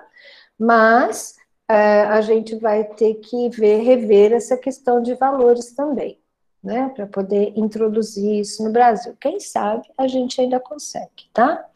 Então, no, é, num projeto de reabilitação, como um todo, num centro de reabilitação, o telemonitoramento é muito importante, gente. É, alguns outros sistemas, e eu espero que quem vá trabalhar com demência, por exemplo, faça o curso da professora Márcia Novelli para ter conhecimento sobre o método TAP-BR, né? Porque ele também prevê telemonitoramento depois de tantas semanas de acompanhamento, colocando as atividades, ele faz telemonitoramento por telefone, está previsto dentro do método. Então, a gente já tem que ir aprendendo a fazer esse tipo de coisa, tá? É, alguns casos que eles citam como importantes, por exemplo, telemonitoramento com clientes com esclerose, com esclerose múltipla, tá? E é, uma, uma, uma, outra questão contemplada no telemonitoramento é o tipo de dado que você está oferecendo, se é assíncrono ou se é, é. Ah, e aí, esses termos a gente também precisa aprender, precisa aprender e precisa falar, porque todas as vezes que me perguntam que plataforma você usa nos seus atendimentos? Ah, mas ela te dá a oportunidade de, é, de, de comunicação assíncrona ou não? Quer dizer, é em tempo real ou é só gravado, tá? E você manda só o vídeo. Ou seja, o que, que é uma, uma, um dado assíncrono? Um dado assíncrono é o YouTube, que você grava e oferece depois o vídeo para alguém, né?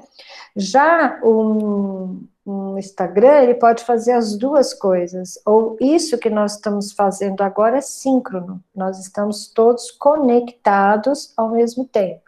Quando for para o YouTube, aí ele se torna um dado gravado, assíncrono também, tá? Então, essa é uma, uma nova conceituação aí que nós temos que aprender.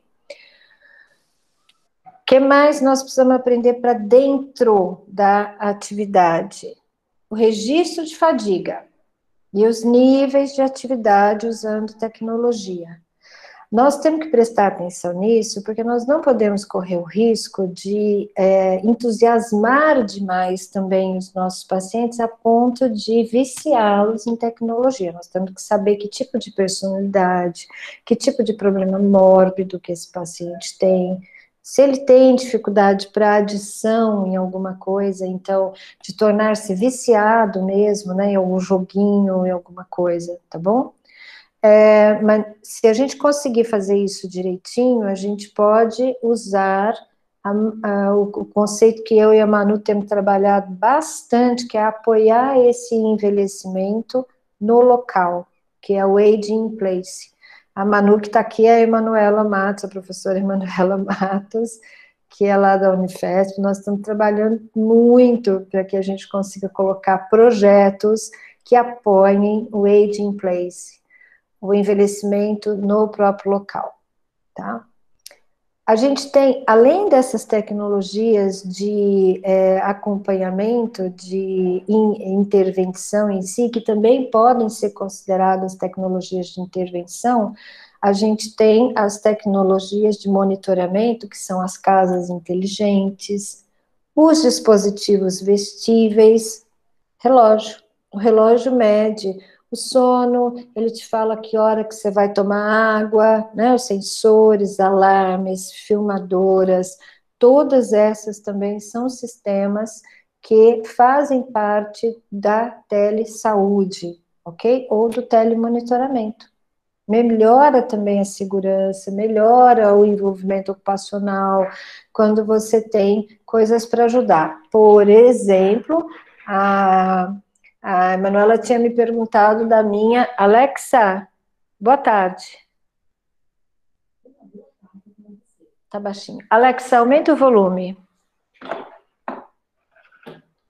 Alexa, aumenta o volume. Alexa, aumenta o volume. Alexa, que dia é hoje? Hoje é sexta-feira, 14 de agosto. Alexa, boa tarde para você. Boa tarde. Tenha um bom resto do seu dia. Hum, Alexa, obrigada. É sempre um prazer. Certo? Uh, isto é um assistente pessoal, você pode pôr lista. Alexa, coloque cotonete na minha lista. Adicionei cotonete à sua lista de compras. Tá.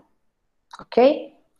Uh, isso está custando 200 e poucos reais hoje em dia né? É, e aqui em São Paulo, muitas pessoas têm condição de comprar uma coisa dessa. Eu já estou testando com dois, duas pacientes, para que sirva mesmo de um assistente pessoal de memória para esses pacientes.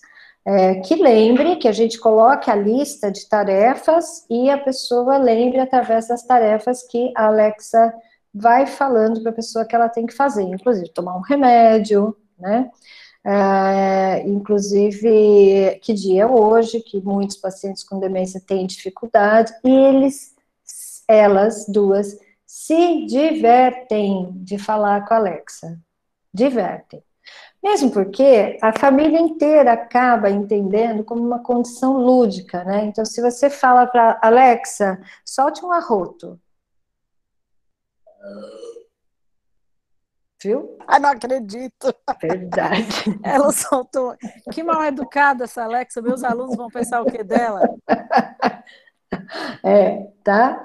E ela solta pum também. Eu não vou pedir para ela fazer isso, tá? Porque é meio comprido. Então, as crianças gostam, os adultos gostam, e você pode treinar as pessoas a usar esse tipo de tecnologia, sim.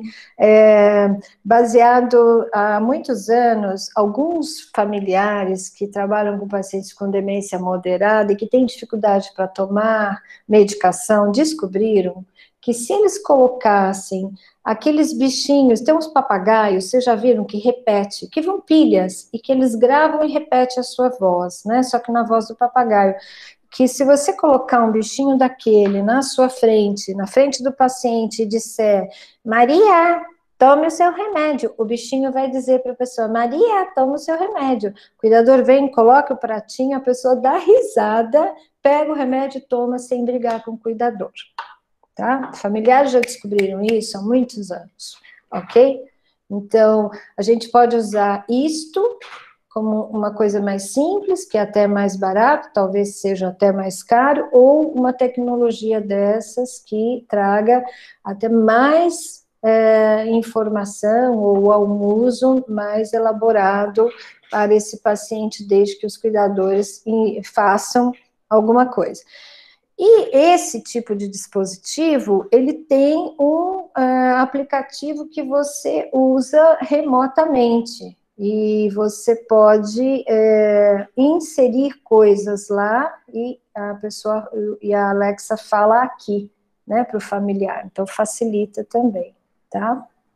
E é bem engraçadinha. Essas tecnologias, então, têm o potencial de ajudar os TOs, olha que como o TO falou, né, lá na, na Europa, a examinar o impacto, as consequências do envolvimento ocupacional, ajudar os clientes a modificar estilo de vida, tomar água, por exemplo, em resposta a uma situação de saúde, a medir, né, batimento cardíaco, pressão arterial, tudo quanto é sorte de coisas, quantos passos a pessoa deu, você tem, é, os celulares fazem isso hoje em dia, né, qualquer celular, qualquer smartphone faz isso, basta ele estar no bolso da pessoa. É, esse outro recurso, por exemplo, que eu estou falando para vocês, desse pessoal que faz o telemonitoramento através dessa plataforma, eles têm um aplicativo é, que ajuda a pessoa na direção, ou pelo menos a gente, ajuda a gente a identificar se a pessoa está dirigindo corretamente ou não, porque ele grava, assim como a Alexa grava tudo que a gente fala, é, e você tem que decidir a configuração dela, esse aplicativo também grava a pessoa dirigindo. Então, quando você tem um paciente que está num quadro ainda né, de um cognitivo leve, ou entrando num quadro de demência, e você não sabe se ele ainda é capaz de dirigir ou não, a gente não tem legislação ainda no país tal, a gravação desses itens com o consentimento do paciente, porque ele baixou o aplicativo no celular dele, vai te dar a oportunidade de sentar e conversar com a família. Olha, ele saiu dirigindo, mas ele se perdeu, tá aqui gravado tá?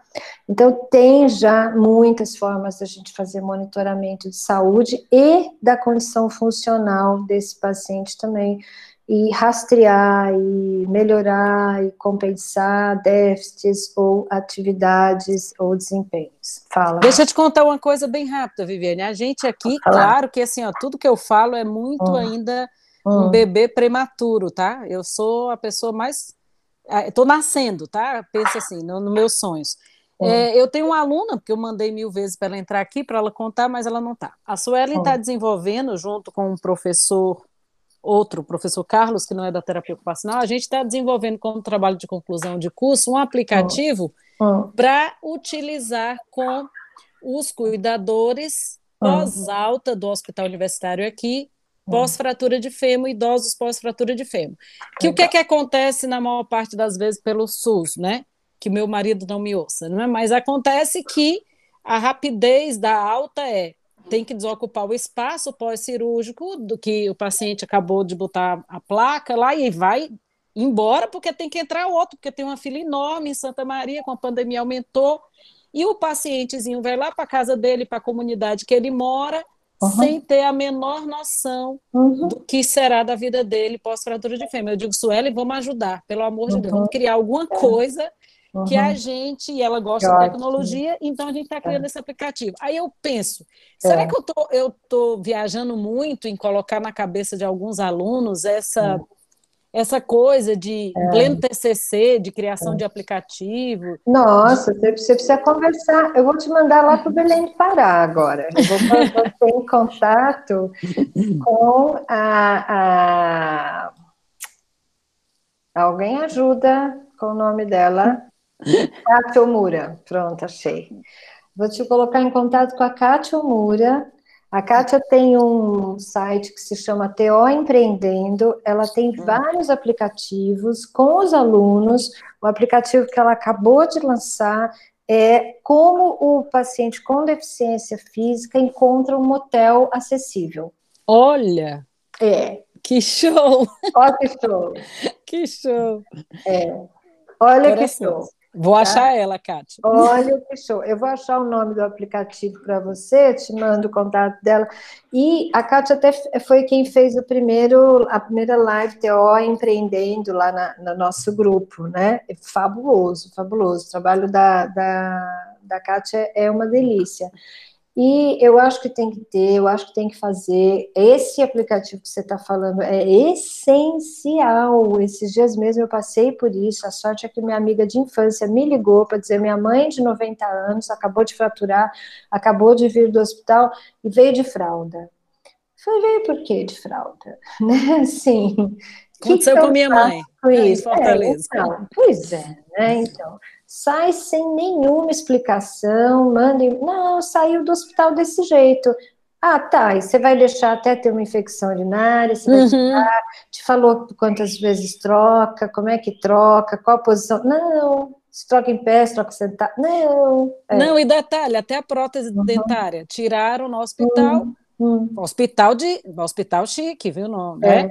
É. Tiraram a prótese e ela usa por causa de um problema ósseo, e aí, uhum. mamãe, mas quem disse que era para ficar aqui fora do, da boca, os dentes? Uhum. Ela disse, não, eles tiraram quando eu entrei e uhum. depois nunca mais. E aí agora uma luta uhum. constante. Então, é, é, é outro assunto muito complicado.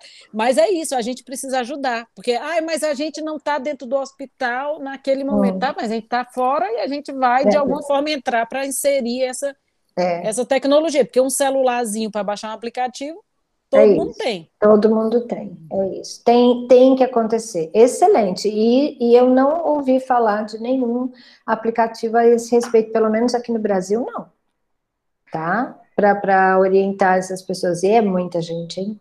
É muita gente, tá? Telesupervisão.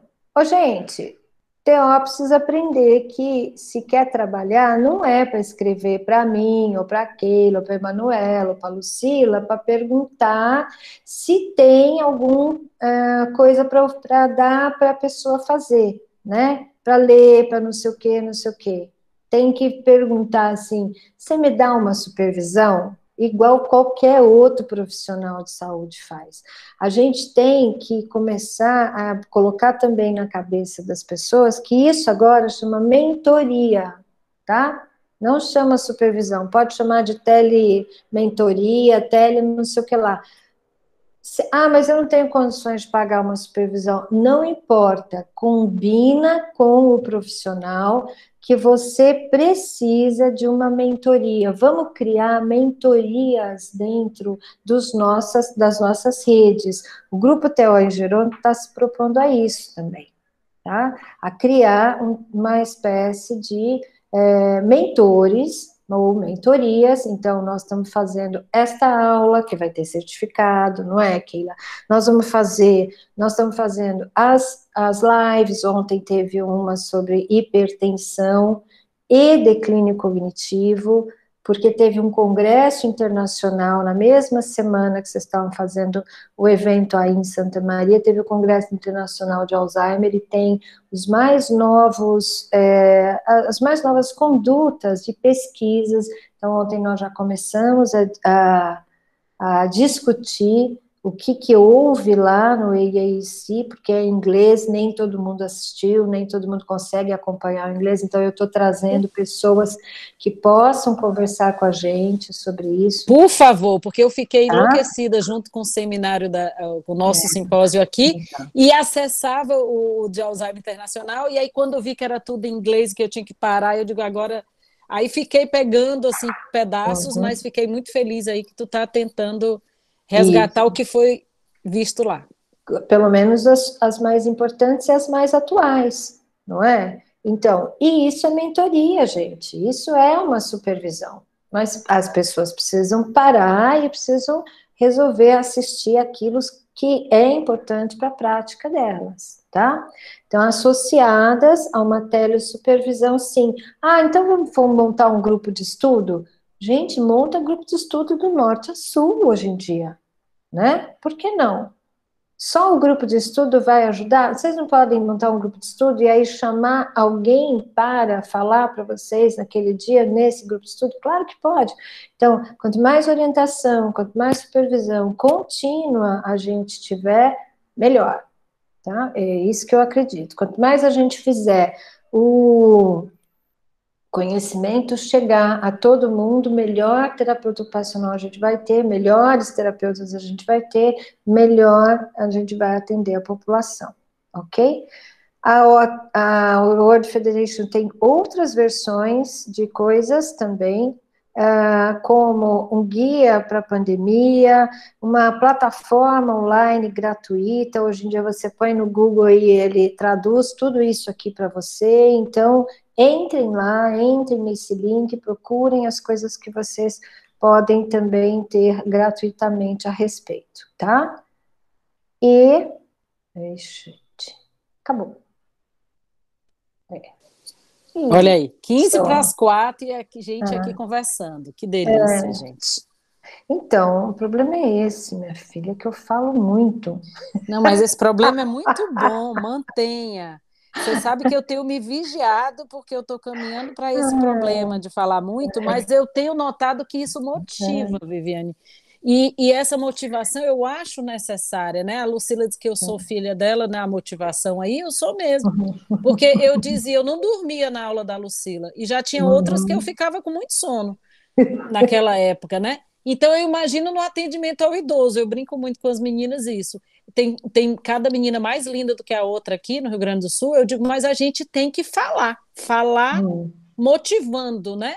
A gente é. não pode ser sempre muito baixinho, muito delicada, que eu preciso aprender a ser, mas uhum. a gente precisa falar, se colocar, né?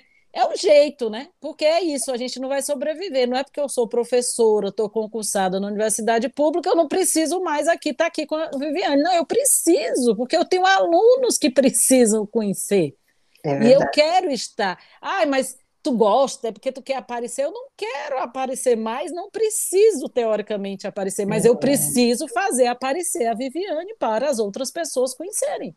Então eu preciso estar aqui convidando para que os alunos de Santa Maria e outros que estão aí possam uhum. conhecer. Então eu vou continuar sendo assim falante, Viviane. Continue também.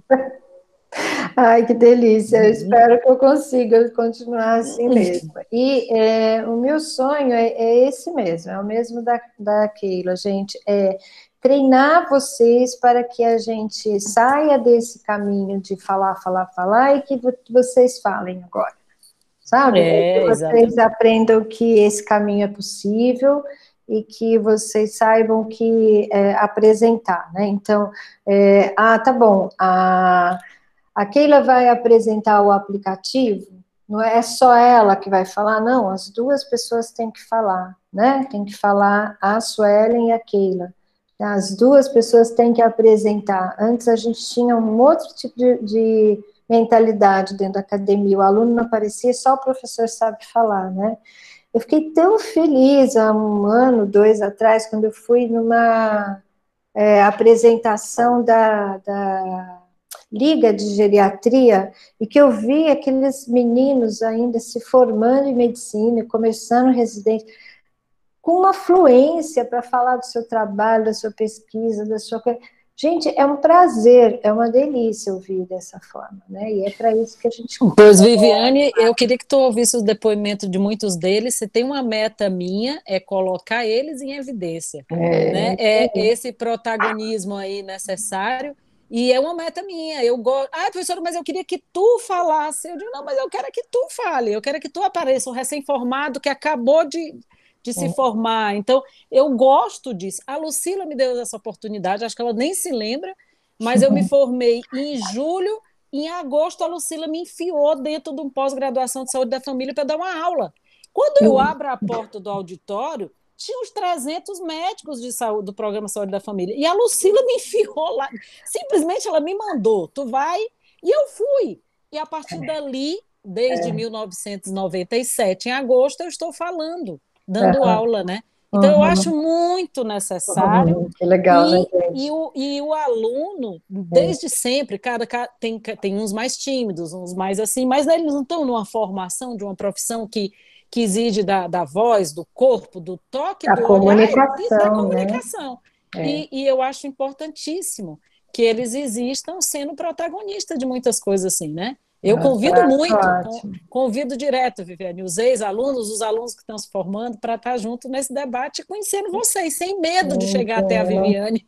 Não, a gente é super acessível, a gente está aí para isso, né? Tem que ser, né, gente? Eu, eu quero ouvir de vocês se tem alguma isso, pergunta. Isso, é isso que eu ia dizer para eles. Eu coloquei ali no chat, falem, é, pelo amor de Deus, perguntem, reclamem, tirem é. dúvida, digam que não concordaram, mas falem, né? Porque não é eu, a, a professora, a Lucila, as que estão acostumadas a falar, não, eu quero ouvir de vocês que estão aí. Não é a Manuela, não, eu quero ouvir de vocês, alunos. Se vocês gostaram, se vocês têm alguma dúvida, fala aí, então. Eu queria só, eu peço desculpa por não ligar a câmera, não estou muito apresentável, que me colocou a, a professora antes. Uh, eu queria agradecer, primeiramente, uh, a Viviane, porque é uma novidade para nós. Eu, como estudante, eu meu nome é Indayara, eu sou estudante do quinto semestre da terapia ocupacional aqui no UFSM. Tá. Então, a gente tem muitas vivências, a gente já teve algumas vivências práticas também, mas nada entra muito em contato, ou praticamente não entramos em contato com essas questões do uso da tecnologia uhum. para um atendimento, para uma avaliação, ou indiferente, transmitir conhecimento. Eu tá. acredito que uh, nós temos uma situação no Brasil que ela é uh, bastante diferenciada também, a nível de uh, econômico, a nível social, são questões que a gente sempre tem que colocar em pauta, mas para isso que a gente estuda, a gente aprende como diversificar. Eu acredito que essas informações que a, que a senhora colocou para nós agora, elas são essenciais, uh, são muito importantes para a gente entender também os recursos que a gente tem na mão. Recursos uhum. Possíveis, recursos que não são possíveis agora, mas que podem se tornar possíveis fazendo esse trabalho, essas parcerias. Eu acho que é interessante para nós, como alunos da terapia ocupacional, entendermos que é possível realizar parcerias também. Entendermos que é possível, através desse conhecimento, a gente atingir outros espaços que a gente ainda não tem alcance. Isso. Que eu vejo que é algo que vocês, profissionais já atuantes no mercado, fazem isso há bastante tempo. Fazem isso com a terapia ocupacional para ela ser a terapia ocupacional que ela é hoje, né? Então, é mais um agradecimento mesmo, não teria nenhuma pergunta, mas agradecer pela sua participação né, nesse nosso projeto, que está sendo essencial, assim. Tenho certeza que muitas pessoas ainda vão assistir essa live que a gente vai disponibilizar no YouTube. E uh, ah, para a vivência do aluno é muito importante escutar essas coisas que a gente não teria acesso numa sala de aula. Que legal, obrigada, Nayara. Eu fico muito feliz de ouvir, porque é, é, essa prática é possível, ela existe e precisa chegar, sim, em todos, né? E, e é, é, a gente precisa desmistificar essa coisa de, ai, a Viviane faz ela não conta para ninguém como é que ela faz, né? Qual é o segredo do sucesso dela? Gente, o segredo do sucesso é um só, estuda. Estuda, estuda, estuda, estuda, estuda. Eu quero dizer duas coisas para vocês. Eu estudo todos os dias, todos os dias, tá? Não, eu não sou normal. Não, todo mundo fala que eu não sou normal, minha família fala que eu é, peguei o gosto do estudo só para mim, não larguei nada para meus outros três irmãos. Eu ouço esse tipo de coisa há muitos anos, né? Mas eu estudo meia hora, uma hora, todos os dias, tá? Eu leio alguma coisa, eu estou aprendendo alguma coisa, e isso é, faz eu organizar o tempo das minhas é, coisas para aprender novas coisas também. O tempo das minhas é, da minha vida para aprender nova coisa, novas coisas. Eu uso a tecnologia para fazer meu prontuário. Meu prontuário hoje é inteirinho, inteirinho escrito, tá? À mão. As avaliações que eu faço, isso aqui é o MOCA de uma paciente, tá aqui. Você põe o PDF aqui dentro, marca aqui dentro mesmo, você não precisa usar mais papel para nada, né? Então, se a gente for fazer uma continha básica assim, ó, quanto que eu gasto de Aquilo ali vai durar quantos anos? Quantos anos eu vou usar? É possível comprar um, um iPad usado? Esse meu é usado, eu comprei usado. Tá? Então as pessoas têm muita ainda, é, muito misticismo, muito, muita, muita imaginação em volta das coisas. Tudo é possível. Tudo é possível. Tá? Eu acho que é, basta a gente ir atrás, a gente consegue. Pode falar, Manu. Fala, amor. Sotaque meu, fala, sotaque cearense gostoso. Põe a câmera para os meninos te verem, vai.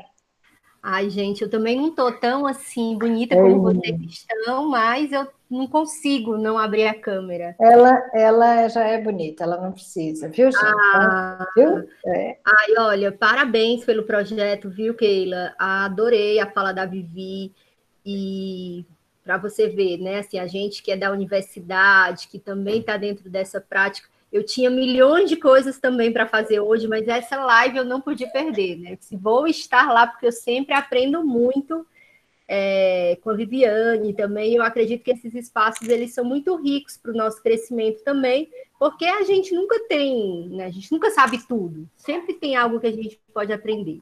Mas uma coisa que eu acho que é bem interessante e que eu acredito que é, esse momento que a gente está vivendo agora é, nos trouxe uma grande reflexão e uma mudança de prática também, porque ao longo da minha trajetória, e Keila vai falar um pouquinho, acho que a Viviane também, a gente sempre é, relacionava muito a atuação da terapia ocupacional com atividades mais caseiras, mais artesanais, mais manuais, é, a gente não se apropriava de recursos mais avançados, da tecnologia para muitas coisas. E eu acredito que esse momento acabou abrindo o, o nosso campo de visão, né? Mostrando para a gente assim, olha, a gente pode sim também usar coisas artesanais, a pintura, é, um alinhavo, se isso for importante, mas que a gente também pode lançar mão dos outros recursos que a gente tem, né, de acordo com o nível da outra pessoa que a gente vai estar atendendo, cultural, social, econômico, interesse. Mas eu acredito que é, a TO como um todo, e aí a TO na área da Geronto, vai, vai poder crescer muito e ampliar muito as possibilidades de atuação a partir de tudo isso que a gente está vivendo. Então, eu queria só polemizar um pouquinho, né? Porque eu brinco muito com a Viviane, que eu digo que ela é de 2083 e a gente é de 1920, porque eu acho que também tem uma característica que é dela, né? Ela é uma pessoa que sempre foi muito antenada com a tecnologia, e eu acredito que muitos teós, assim como eu, a gente acabou tendo que correr atrás rapidamente disso a partir da, da Covid-19, porque a gente não tinha essa detenção tecnológica. E aí, quem tinha, como a Viviane, acaba se destacando, saindo na frente, e a gente acaba tendo a oportunidade também de aprender com ela tudo isso que ela usa, né? E coloca em prática. Mas como é importante, né, Emanuela? Porque a gente está aprendendo. Eu digo, gente, convidar a Viviane para mim é aprender. É pra... eu, eu fico assim, egoísta, porque eu digo, eu estou tendo uma aula para mim e eu vou aprender com ela. É necessário aprender com ela para eu passar adiante. Isso não exclui, é isso que eu quero dizer para os alunos. Isso. Nós não vamos deixar. O, o, primeiro vídeo da Viviane que a gente está rindo, que eu compartilhei, a Viviane fazia um quebra-cabeça, uma pintura no tecido. Uhum. Isso não deixou de existir, é isso que eu quero te dizer. Uhum. Não deixou de existir. Porém, eu posso fazer com que o meu paciente faça a pintura em tecido dele que ele quer, olhando alguns modelos, que ele não precisa ir lá comprar a revista, que está aqui, a revista está aqui. Então, eu acho que é isso, é a gente fazer o somatório desses aprendizados e não ficar tão rígido que a TO não pode, que a TO isso não, isso não é mais TO, isso não é TO. Cadê o olhar terapêutico? Está aqui. Tem, pode estar tá aqui. vai estar tá ao vivo também. Né? Vai estar tá ao vivo também. Eu não estou dizendo que não vai estar, tá, mas está aqui também. Perfeito. Fala. Eu acredito também, Keila, que a gente trabalha com um público que ele também é muito estigmatizado, né? Então, se a gente for levar para a questão da demência, do, do próprio idoso, a uhum. gente já vê que as pessoas sempre acham que o idoso não consegue aprender, não vai poder usar. E aí, esse cenário que a gente está vivendo também veio para colocar por terra isso, né? é. né? Não, o idoso ele é capaz de aprender. Fico isso. muito, acho muito bacana quando a Lucila traz aqui a experiência dela, que tem 14 idosos num grupo uhum. virtual de estimulação. A gente também tem essa experiência na Unifesp. Então, é, eu acho que tem várias, vários caminhos de aprendizado e de crescimento para a área, né? Eu acho fundamental, porque, gente, eles estão tão felizes que finalmente ninguém vai falar se eles sabem ou se eles não sabem, porque está todo mundo disposto a ensinar, a participar, a estar tá junto, porque todo mundo viu que esse é, vai ser o modo de vida da agora, não tem outra maneira, né? Então, é, eles estão muito felizes porque eles estão conseguindo pegar no celular do filho, sabe? Pegar no celular do outro, porque não davam nem o celular na mão dessas pessoas. É uma, uma dó, uma judiação, o que, que é isso, né? Não pode ser assim, tá? Então, é, a minha mãe ontem vira para mim e diz assim, eu falei, mãe, vai ter uma live falando de hipertensão, quero que você é, veja. Ela me responde assim, manda os coesinhos aí para mim. Eu falei, coisinhos. Que linda, eu amo. Coisinhos, cois... os links. Os links, olha aí, ela tá muito bem, porque a minha mãe nem. A minha mãe já é o contrário. Minha filha, como é que você encontrou a sua professora? Que eu contei para ela. Eu encontrei é. minha professora. Como assim que você encontrou de uma mãe? Eu encontrei minha professora e ela está desenvolvendo um grupo na Universidade Sem Fronteira. Você precisa ser aluna dela. É. Como que eu vou, minha filha, se tem a pandemia, se eu não posso sair de casa? Minha filha, você não vai sair de casa você vai ficar aí, eu já lhe dei um celular, eu já estou pagando sua internet, é. e eu quero que você faça. Mas para ela ainda é um desafio. Ela tem 85 anos, pós-fratura de fêmur, com uma família uhum. que não ajuda muito, e, é, uhum. e ela é impressionada como é que eu estou conversando com a Lucila, que ela se lembra muito bem, e querendo que a Lucila ela seja professora dela. Como assim? Como? É, que ela não pode se deslocar até a Universidade Sem Fronteira. Eu digo, você não vai se deslocar, você vai ficar aí na sala, no cadeirão que eu lhe dei, e vai ser aluna dela. Então, isso a gente tem que começar a dizer, né? Isso. Porque, como tu diz, não era permitido. Os não meus irmãos foram um bloqueio, e não uhum. é de uma uhum. situação econômica tão baixa lá. Mas, assim, eles foram o bloqueio de, tipo, o celular de mamãe, quem atende é a cuidadora. Eu digo, não, eu quero que ela atenda. Como assim, é, né? É, assim, é, mas assim, como assim? É, filha de é Teó, né? E filha isso é estigma. Isso, não, esse é o é estigma. estigma. E assim, é, não davam na mão dela, ficava guardado. É. Ficava guardado, só dava quando tocava, porque era a Keila. Eu digo, não, não é para a Keila, é para ela falar com quem ela quiser. Ver os irmãos dela lá no interior de Sobral, falar com as pessoas. Mas olha, é uma luta. Mas eu acho que a gente vai conquistando, sim, Uhum. E como terapeuta ocupacional, a gente vai é, aprendendo o que a uhum. gente não sabe, né? Não é limitado. Claro, como a Manuela disse, você já estava né, a quilômetros na frente, tá? Mas por isso eu não vou eu vou ficar chateada? Não, eu vou ficar Não, é para é, é vir todo mundo, é para vir todo mundo. Exatamente. É, acho isso que a Manu colocou. A Manu colocou, na fala agora, a Manu colocou duas coisas importantíssimas para fechar, gente. Primeiro, o estigma tem que ser vencido, tá? E, e, e, o estigma do envelhecimento tem que ser vencido, o estigma da demência tem que ser vencido, e o estigma da capacidade funcional tem que ser vencido, né? É, é super importante a gente entender isso.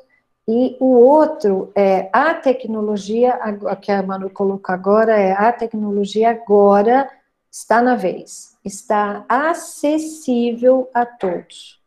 A todos, não tem mais isso, não tem mais por que não estar.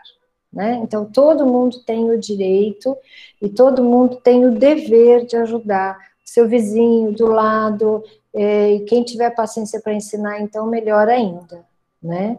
É isso, acho que é ótimo, acho que é por aí mesmo que a gente tem que ser, tá? Que legal. Viviane, 4 e 5, olha, bem no horário, muito feliz, sem palavras para te agradecer, a Emanuela, a Lucila, todos os alunos que ficaram com a gente até agora as meninas do Tecnologia de Redes, as outras professoras que estão envolvidas, a minha chefe queridíssima mineirinha Tânia Fernandes, que, tá, que teve essa ideia de criar o projeto assim, nesse formato. Legal, e eu só tenho a te agradecer, é. porque é um formato que a gente queria que ficasse é, com um vínculo na universidade, e que a gente uhum. pudesse também dar uma certificação para o aluno que participasse, Ai, porque que todo legal. mundo sabe que gosta de certificado, né?